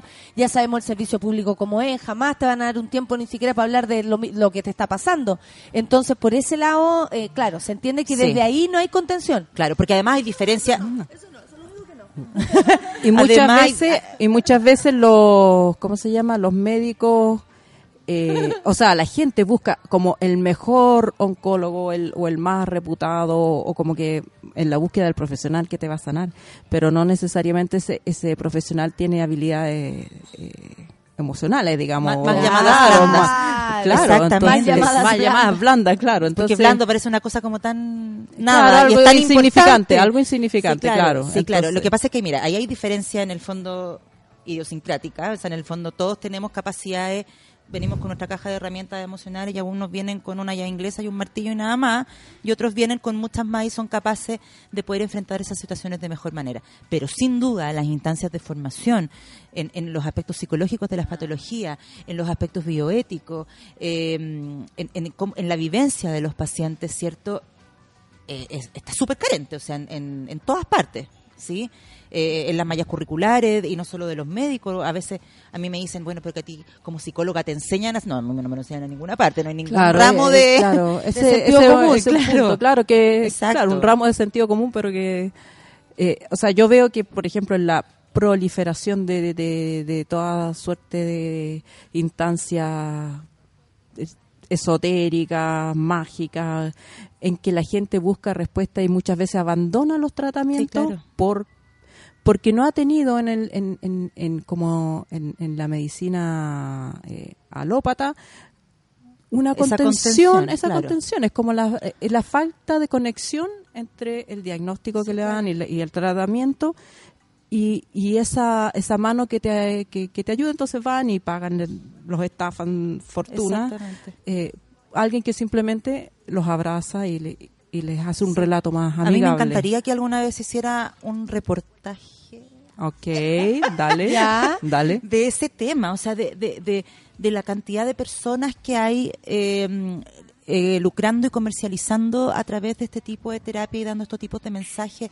Una de las psicólogas que trabaja conmigo trabaja además en oncología pediátrica y le ha- y, y- hay gente eh, chamanes que- gente que ve no sé qué qué sé yo que les dice eh, Deje el tu hijo, tratamiento. tu hijo no está enfermo el problema eres tú alisa a los papás Claro.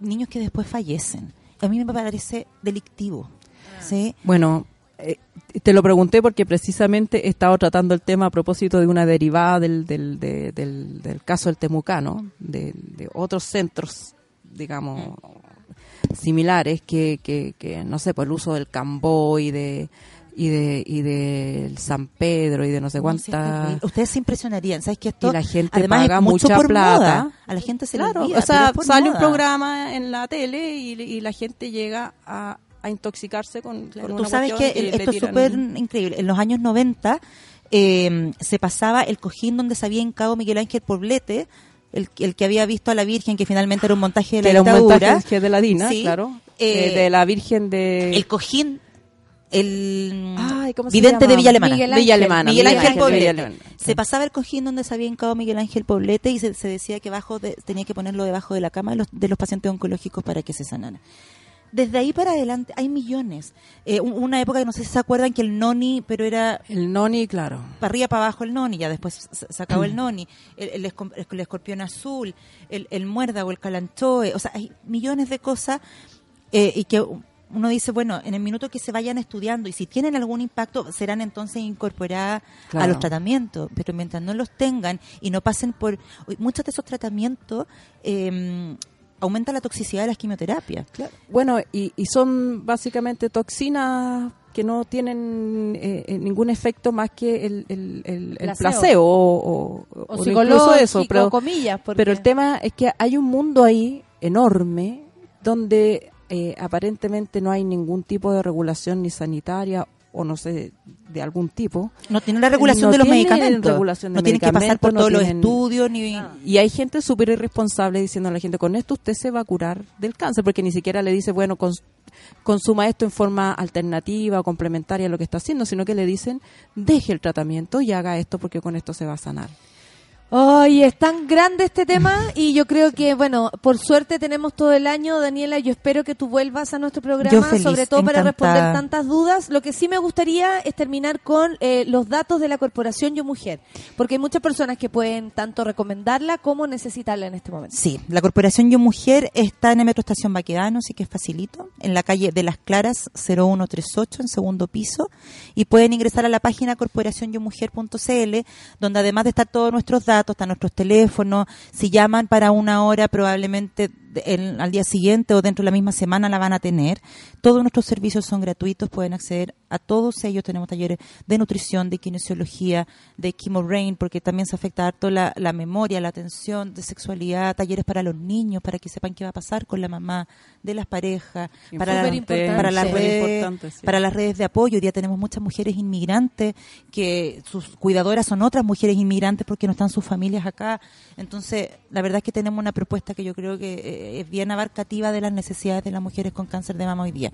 Y además en esa página van a encontrar mucho material que pueden descargar, eh, preguntas frecuentes, diccionarios, libros y bueno, y estamos dispuestos para todo lo que necesiten. Excelente. Muchas Excelente, gracias. y ojalá Ale, se por- incorpore sí. a, al- al- a los sistemas de, de salud el pública. total, el claro, total o sea, de, de, de todo, desde no desde tengo el- duda que ustedes hacen un esfuerzo enorme, pero me imagino que la necesidad es, muchísimo mayor. Bueno, por eso Sí. existe Yo Mujer. la Sí, necesidad es enorme. Qué bueno que exista. Así que para que nos ayuden a difundir nuestra labor, que muchas veces no tenemos la instancia. para Aquí hacerlo. van a tener el foco. Oye, Ale, muchas gracias por haber venido igual. Igual, aterrando ahí mal, pedaleando Te contra la corriente. mamita. Y aprovecho de despedirme porque eh, ya me voy de vacaciones. Eso, qué bueno, se lo merece después de un año maravilloso también, Sí. trabajadísimo. Daniela, muchas gracias por haber venido. No, gracias a usted, eh, encantadísima. por este momento, por este libro que por supuesto lo guardaré con mucho eh, aprecio y nada, por lo que están haciendo. Corporación Yo Mujer entonces. Sí, exactamente. Listo, nos vamos a música y luego volvemos con la invitada que va a ser próximamente rostro de nuestro de nuestro radio, pero ya lo fue. Hay una historia aquí, hay una historia. Café con Natenzuela. Chain, chain, chain.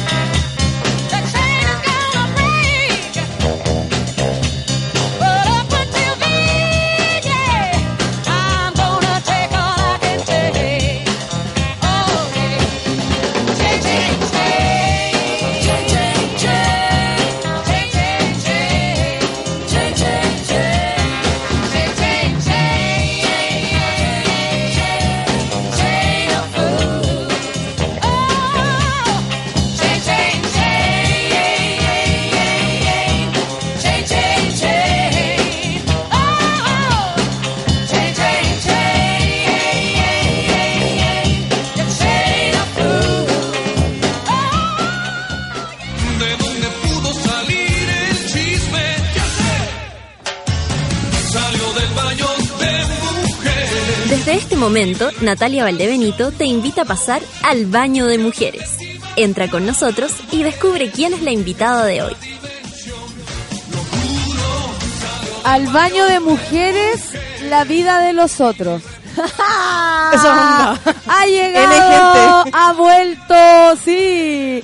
¿Cómo estás, Nicole Zenerman? La gente está muy contenta con tu regreso y yo quiero saber cómo estás tú con este regreso. Estoy muy contenta. ¿Qué sientes? Eh, siento- Cuéntame, cuéntame, con la verdad. Con la verdad absoluta. Eh, nada, mucha emoción y como ayer dormí raro. ¿Cachai? ¿Cómo? Cuando como primer día de colegio, como que soñaba con la radio y era bacán. Como que algo va a pasar. Soñaba que los micrófonos estaban como en unos atriles y como que se lanzaban. ¿Cachai? Como que giraban por la mesa. Y decía, oye, que heavy están las cosas en Suela. Ah. Ha cambiado, ¿eh? No, sé aquí vuela, pero no vuela nada más que yo. Eran, mi como, cabeza. Claro, eran como unas grúas los micrófonos. Entonces tú hablabas y luego como que me lo lanzabas.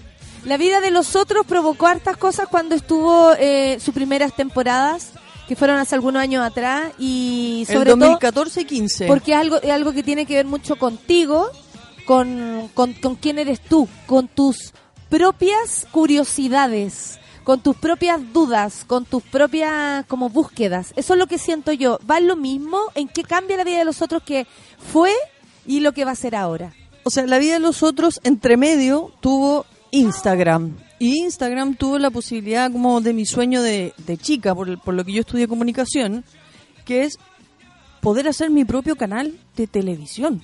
¿Cachai? Entonces la vida de los otros tomó como no solo este tema de entrevistar a personas, sino también acciones políticas mucho más concretas, cubrir cosas de forma como vino el Papa y... Como que no dejaste la vida de los otros. No, no. Dio, siempre la vida de los otros ha dado como pasos hacia distintos espacios. ¿Y, y la vida de los otros tampoco te deja a ti? No, o sea, cuando ¿Cómo estaba... te lleváis con este programa? O sea, mi terapeuta me pidió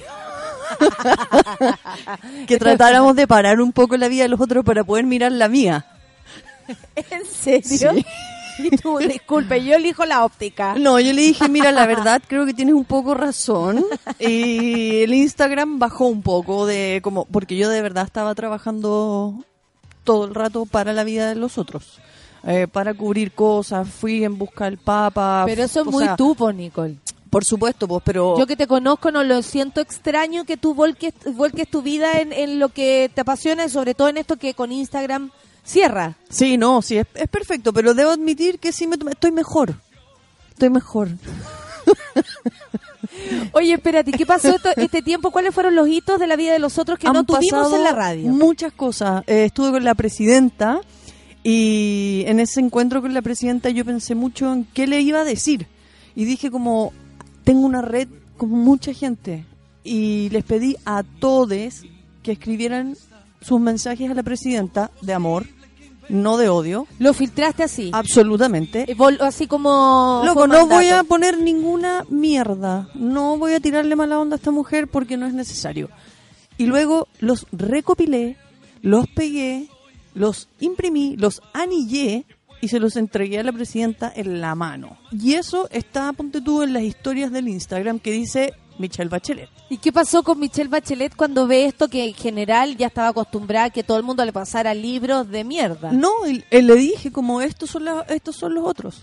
Todas las personas que no tienen cómo llegar, que no tienen acceso a ti, y yo sabía que te iba a conocer, eh, este es el puente de la vida de los otros, ¿cachai? Igual fue súper emocionante. Yo en la foto salgo como que voy a vomitar de emoción, y, com- y fui con una foto que me firmó, y como el momento culmine fue como, le dije como me llamo Nicole, y me dijo, yo sé cómo te llamas. Ay, Y cuando ahí- uno cacha eso es como, no, premio, premio, no, premio. check. check. Sí, ¿cómo voy a seguir bien por la vida ahora?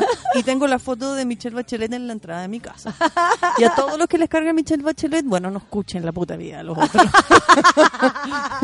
La vida de Michelle. La vida de Michelle.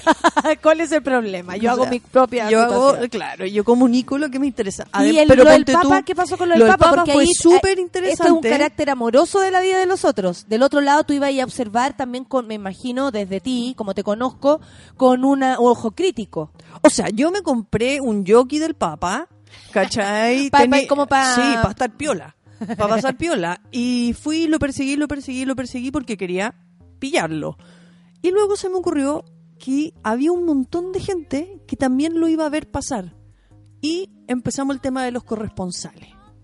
Y empecé a recibir videos de todas las personas que participan en la vida de los otros con su de donde ellos vieron pasar al Papa. Entonces se crea un relato colectivo. No es solo yo, ¿cachai? Que además persigue al Papa opinión, durante tres horas, bueno, ahí cerca de la cárcel de mujeres y después está enseñando una hora en el GAM y pasó afuera y hizo una toma como casi cinematográfica en dos segundos, perfecta. Entonces fue como no puedo cueazo, creer esta.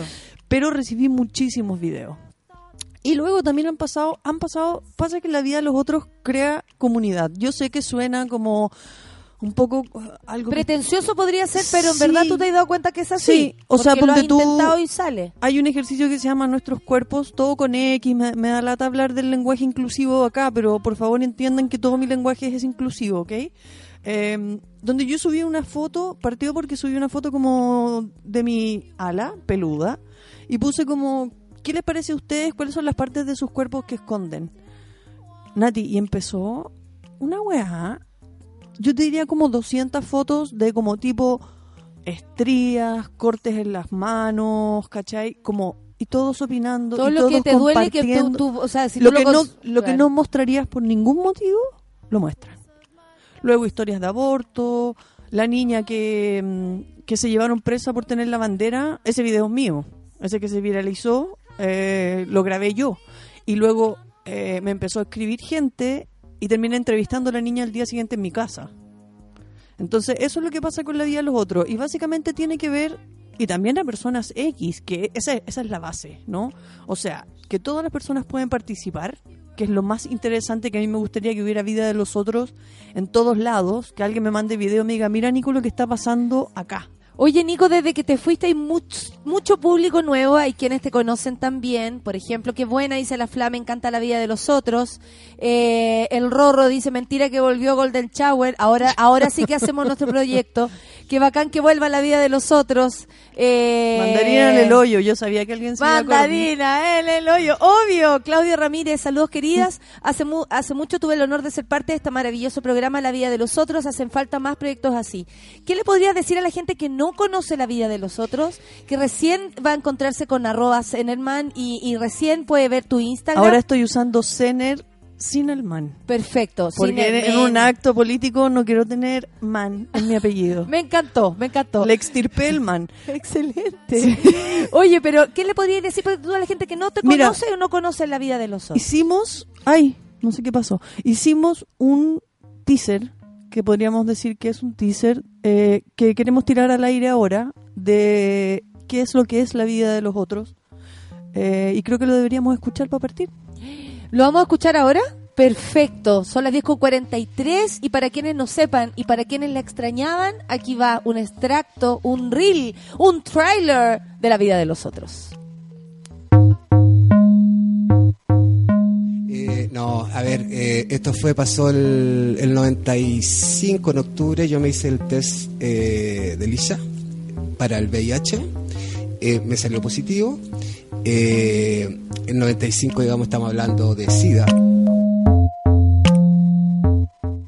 Y en un contexto fatal, digamos. En esa época te enteráis que teníais SIDA y te ibais a la chucha, pero así en dos tiempos. De puro susto, digamos. ¿ah? No había medicamentos, etcétera. Es un tema social bien complicado. Y bueno, me entero ese tema y ya en enero empecé a... ¿Qué? Diciembre. Dic- Diciembre empecé como a tener unas problemillas, digamos, de visión. Se me apagaba la tele, así de repente, por segundos. Y... ¿Se te apagaba la visión Sí, sí. así de vez en cuando? Sí, clac, a negro. ¿Cachai? Y bien raro. Y nada, pues fui al entre medio, digamos, con todo ese tema de la negación y el susto y el rollo y qué chuchas hago, qué sé yo, etcétera. Y entre medio- y aparte bajando de peso heavy, eh, una amiga me agarró y me llevó una doctora y me dijo que era nada y que me fuera al Hospital Salvador y ahí llegué un día y justo el día en que me, to- me dieron la hora para mi primera consulta en el Hospital Salvador donde tenía que entrar a asumir mi rol, eh, esa mañana amanecí, ah, yo le llamo no viendo, veía, pero súper distorsionado, mal, eh, tanteándolo todo. Eh, y, y yo la verdad no, no- en ese minuto no pensaba que era ceguera, pensaba que estaba como una suerte de, de rebote, no sé, y yo dije, pero si no me tiraba nada para adentro. Y, y nada, era bien, bien extraño, bien extraño.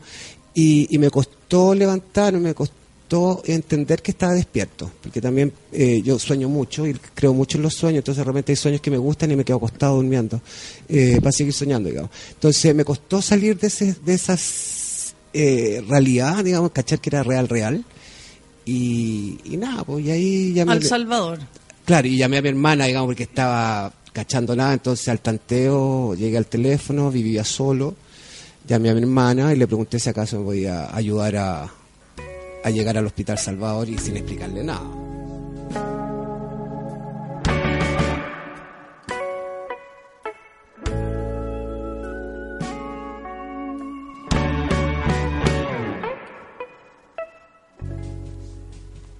Pero tú siempre, tú no has trabajado siempre de guardia de seguridad. No. ¿Qué hacías antes? Yo tenía una profesión, era profesora. ¿Profesora de qué? Profesora de básica, educación general básica. ¿Y Eso cu- era. cuántos años fuiste profe? 45 años de servicio. 45 años de profe. Y, y mm, cuando tú te jubilaste, Después que me jubilé, la parte económica fue la que me, me, me desesperó, porque no tenía dinero como para pagar mis deudas. Entonces hice el curso. Me, o sea, el curso me lo regaló mi hermano. Pero eso me ayudó a salir adelante. O sea que tú después de 45 años de ser profe, te jubilaste y no, no te dio para descansar. No, no, porque el sueldo era muy bajo, era de 100 mil pesos. Y con 100 mil pesos no se vive.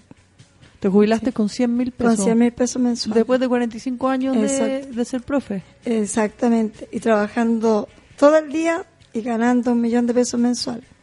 Porque tú trabajabas en dos, En dos cole- colegios. O sea, teníais la jornada de la mañana. Y la jornada de la tarde en otro colegio. ¿Y a qué hora salíais de la pega? Bueno, en la mañana terminaba a la una, me iba a la otra escuela corriendo, entraba a las dos, y luego salía a las seis, seis y media de la tarde. De, de lunes a, a viernes. En un colegio trabajaba el día sábado solamente.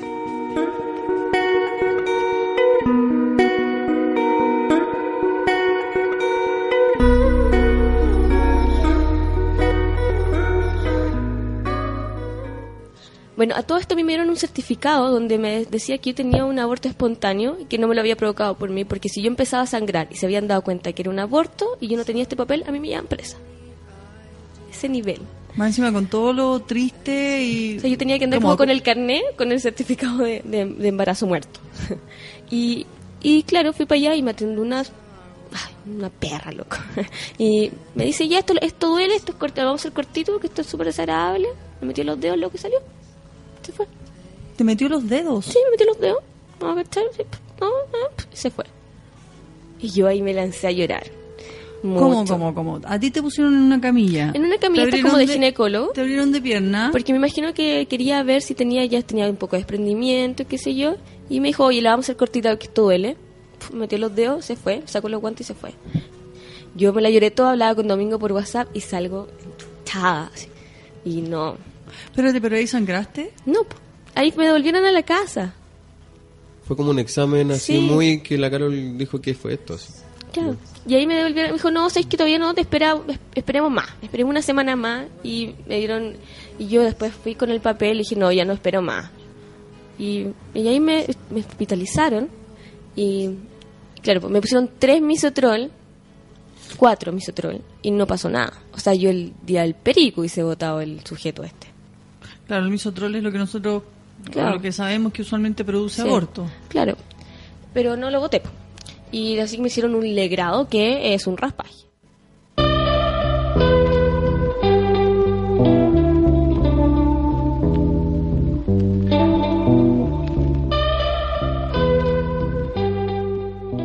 ¿Y tú, tú, tú vives con tu mami? Eh, no, em, vivo con mi papá y mi mamá. Es que, eh, es que mi papá vive en una parte y mi mamá en otra. ¿Cómo es eso? A ver, explícame. Es que, em, por ejemplo, para las familias, eh, los papás viven juntos, enamorados y con el hijo, en una casa.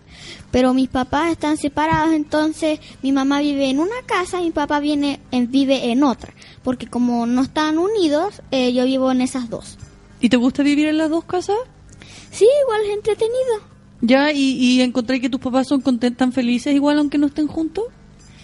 Sí, están bien, aunque mi mamá y mi papá ya encontraron otra pareja. En serio, y ya, ¿y cómo son las otras parejas de tus papás? Bueno, yo con mi mamá veo que van bien y con mi papá también. Ya, que nos, que- nos quieres tocar algo, aunque sea corto? Ok, mamá, ya pásame las dos flautas. Ah, son dos flautas. Ahora les voy a hacer una canción cortita que les va a parecer simple, pero eso sí está hecha con dos instrumentos, una flauta y dos. Bueno, aquí vamos.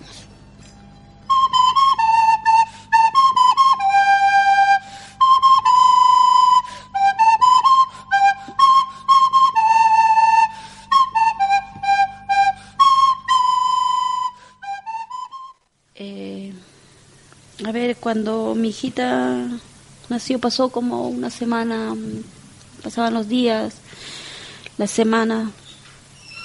Hay veces ya no me alcanzaba la plata de lo que tenía que recoger, de lo que recibía. Eh, le faltaba la leche, pañales. eh, yo agarraba, me ponía a vender, eh, me acuerdo, en la micro acá.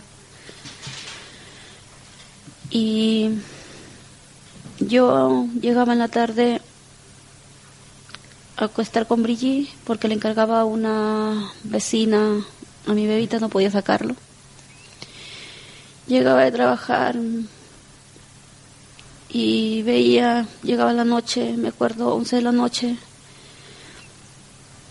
y veía a Brigitte en la cama y me dio una tristeza muy fuerte que una pena demasiada, pero demasiada, como de desaparecerme. Veía a la quería matar a la Brigitte y me quería matar yo. Y casi lo hago. Pero después, no sé cómo, chiquita, de un mes y medio, abrí los ojitos. Y no sé. La miré y la abracé, la besé, le dije que nunca iba a pensar eso. Que era todo para mí. Que era que le disculpara, que me disculpé hasta con Dios. Que porque yo no tenía el derecho de quitarle la vida. Si yo había hecho esto, tenía que asumirlo. decidir para continuar, para recalcar y considerar. Solo me hace falta que estés aquí con tus ojos claros. Oh gata de amor y guía, razón de vivir mi vida.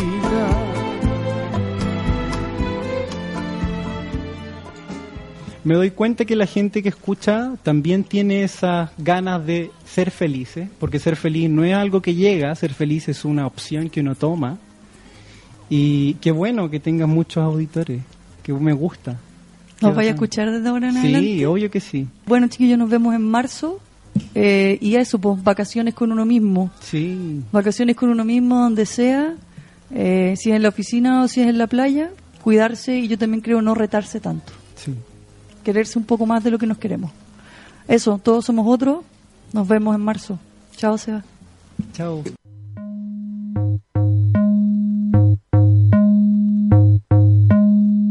Porque tenemos una boca y dos oídos. Te invitamos a dejar de lado tu historia y a escuchar otras. Porque lo excepcional está en lo cotidiano. Porque los desconocidos nos muestran cosas que nos pueden resultar muy conocidas. Porque nadie es invisible y todos tienen algo que decir. Acompaña a Nicole Zenerman en La vida de los otros. ¡Eh! Me encantó y me encantó sobre todo porque nos deja súper claro, como tú me decías y ahora y por mientras escuchamos, lo que es esto. Sí, po. ¿Cierto? Si alguien se lo preguntaba, son historias eh, luminosas, son historias oscuras, son historias tristes, son historias que te van a hacer empatizar, que te van a hacer alejarte, que te van a hacer tener rabia, que te van a hacer sentir que está ahí, que no, que te importa, Es que no que te importa. lo bonito, eso, ¿no? o sea, hay cosas súper bonitas. Una es que el 80% de las personas con las que converso Eso. nunca he visto en mi vida y nunca he conversado antes. ¿Y cómo son e- y cómo esas personas tú- o, o qué ves? Ponte tú que eso ahora se me me, me, me, me vino la, la curiosidad. ¿Cómo tú notáis que alguien quiere decir algo eh, o entiende que de verdad es una voz? Porque que o- o, ¿sabéis no lo que- hacen desde ahí. No, ¿sabéis lo que pasa? Que todas las historias son relevantes. ¿Cachai? eso me gusta no cuando- hay historias no relevantes y a mí me parece que vivimos en un, en, en un mundo donde el personaje público Es es, lo- el que tiene opinión sí. y el que eh, uno debería escuchar, ¿cachai? Y a mí me parece justo lo contrario, porque las personas sí quieren contar sus historias. Y aunque yo no tenga nada que ver con lo que le ha pasado a esta persona como ser humano, hay un lugar siempre, y esto es algo que me consta, donde tengo la certeza que hay identificación. Es increíble cómo nos alejamos mucho de eso, de descubrir que en cada lugar hay una historia, que cada persona tiene algo que decir. A mí por lo menos me encanta conversar con la gente. ¿eh? De, desde el clima podemos empezar a irnos a un, un- Es que así se a un vértigo, ¿cachai? Pero la idea es que los otros también eres tú. Como tú decís, en todos los el otro también es yo.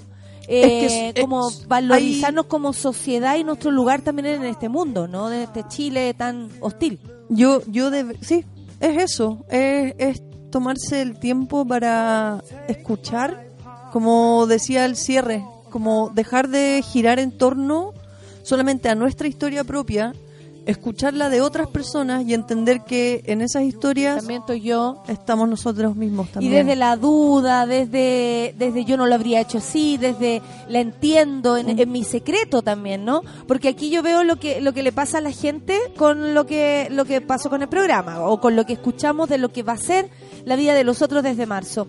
Quedé como atragantada, dice la Nasty Woman, con un nudo en la garganta. A veces somos tan indiferentes a la vida de los otros. CTM que paloyo dice la matrona Clau con el extracto de Brigitte. Qué potente se viene la vida de los otros. Eh, por acá tengo también al salud por eso. Qué weá, tuve que parar de trabajar escuchándose esas historias. Esa es justamente la idea. Es más, la vida de los otros vuelve en marzo, eh, los días miércoles, y vuelve a las 3 de la tarde, que es justamente el horario post almuerzo en que darse una hora de escuchar una historia eh, mientras trabajas es... O sea, yo encuentro que es un horario perfecto para la vida de los otros, realmente. Mariela dice que con ganas de más. El Rorro dice, la vida de los otros es tan bacán porque te muestra la realidad, te cuenta la historia de alguien que no conoces y te parece interesante. La Sandra Martínez, la verdad no cachaba el programa, pero ahora cuento los días para que llegue pronto. La Catherine, que para la caga con el teaser de la vida de los otros. Tantas historias, tantas vidas. ¿Viste? Ya, mira, entonces déjame contar.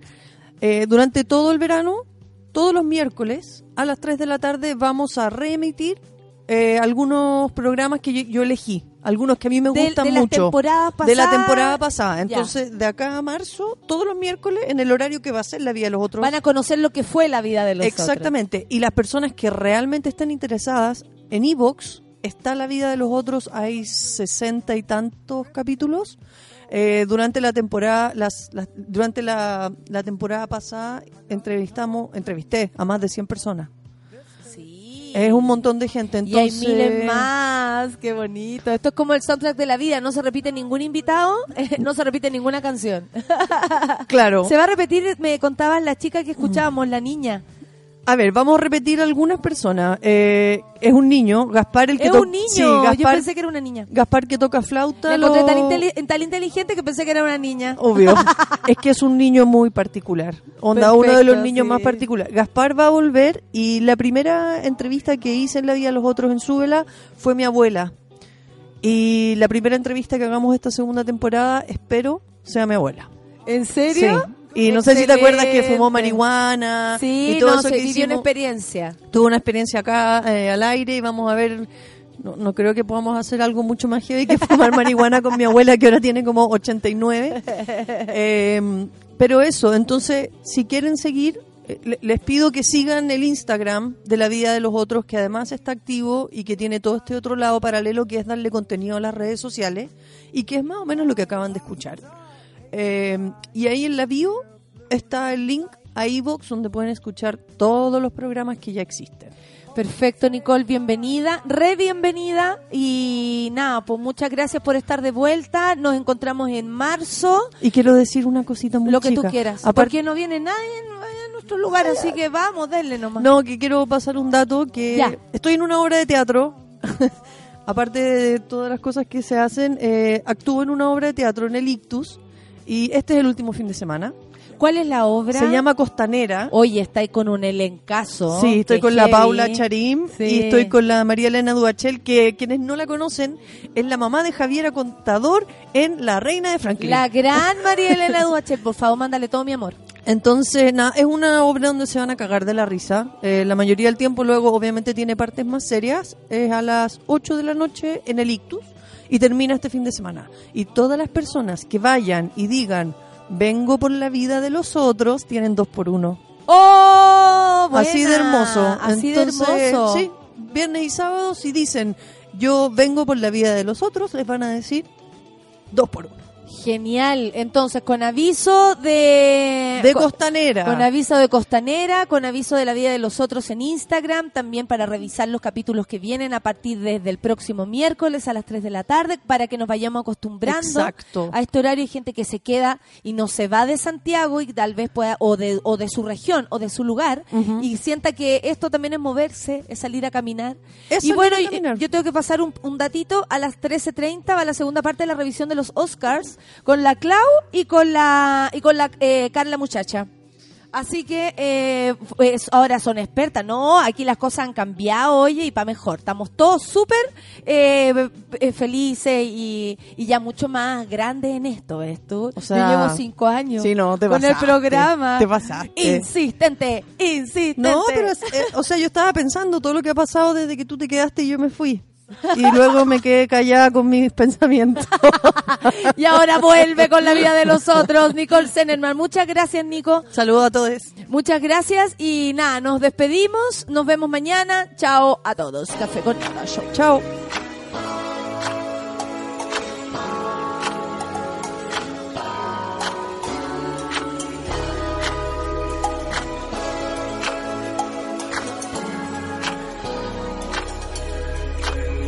Been feeling kinda cooped up, cooped up. I'm trying to get some fresh air.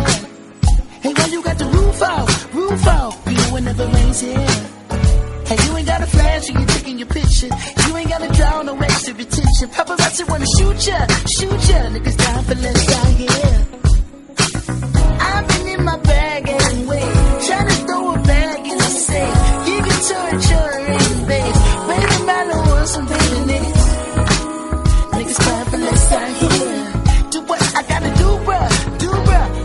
in my rearview mirror. I can't be running round and round that open street. I need tense. Windows need tense. Windows tint. I can't be flying down that one the baggage in my whip.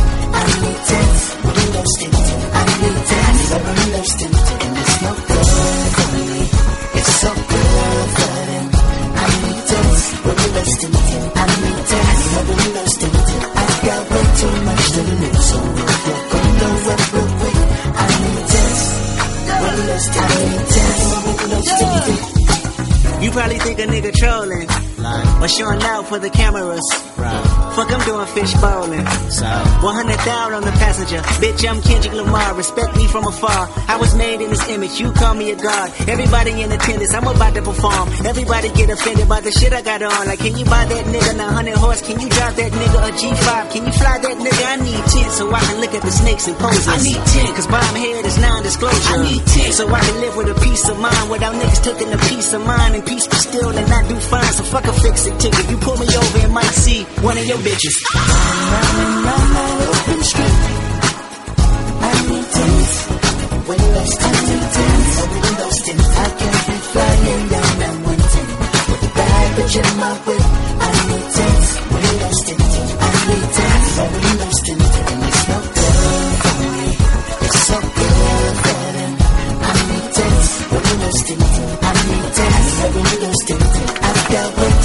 so if you're gonna work real quick, I need tests when you love, I need this. What you love, thinking. You know I like a presidential. Stretch it out, that's a limo.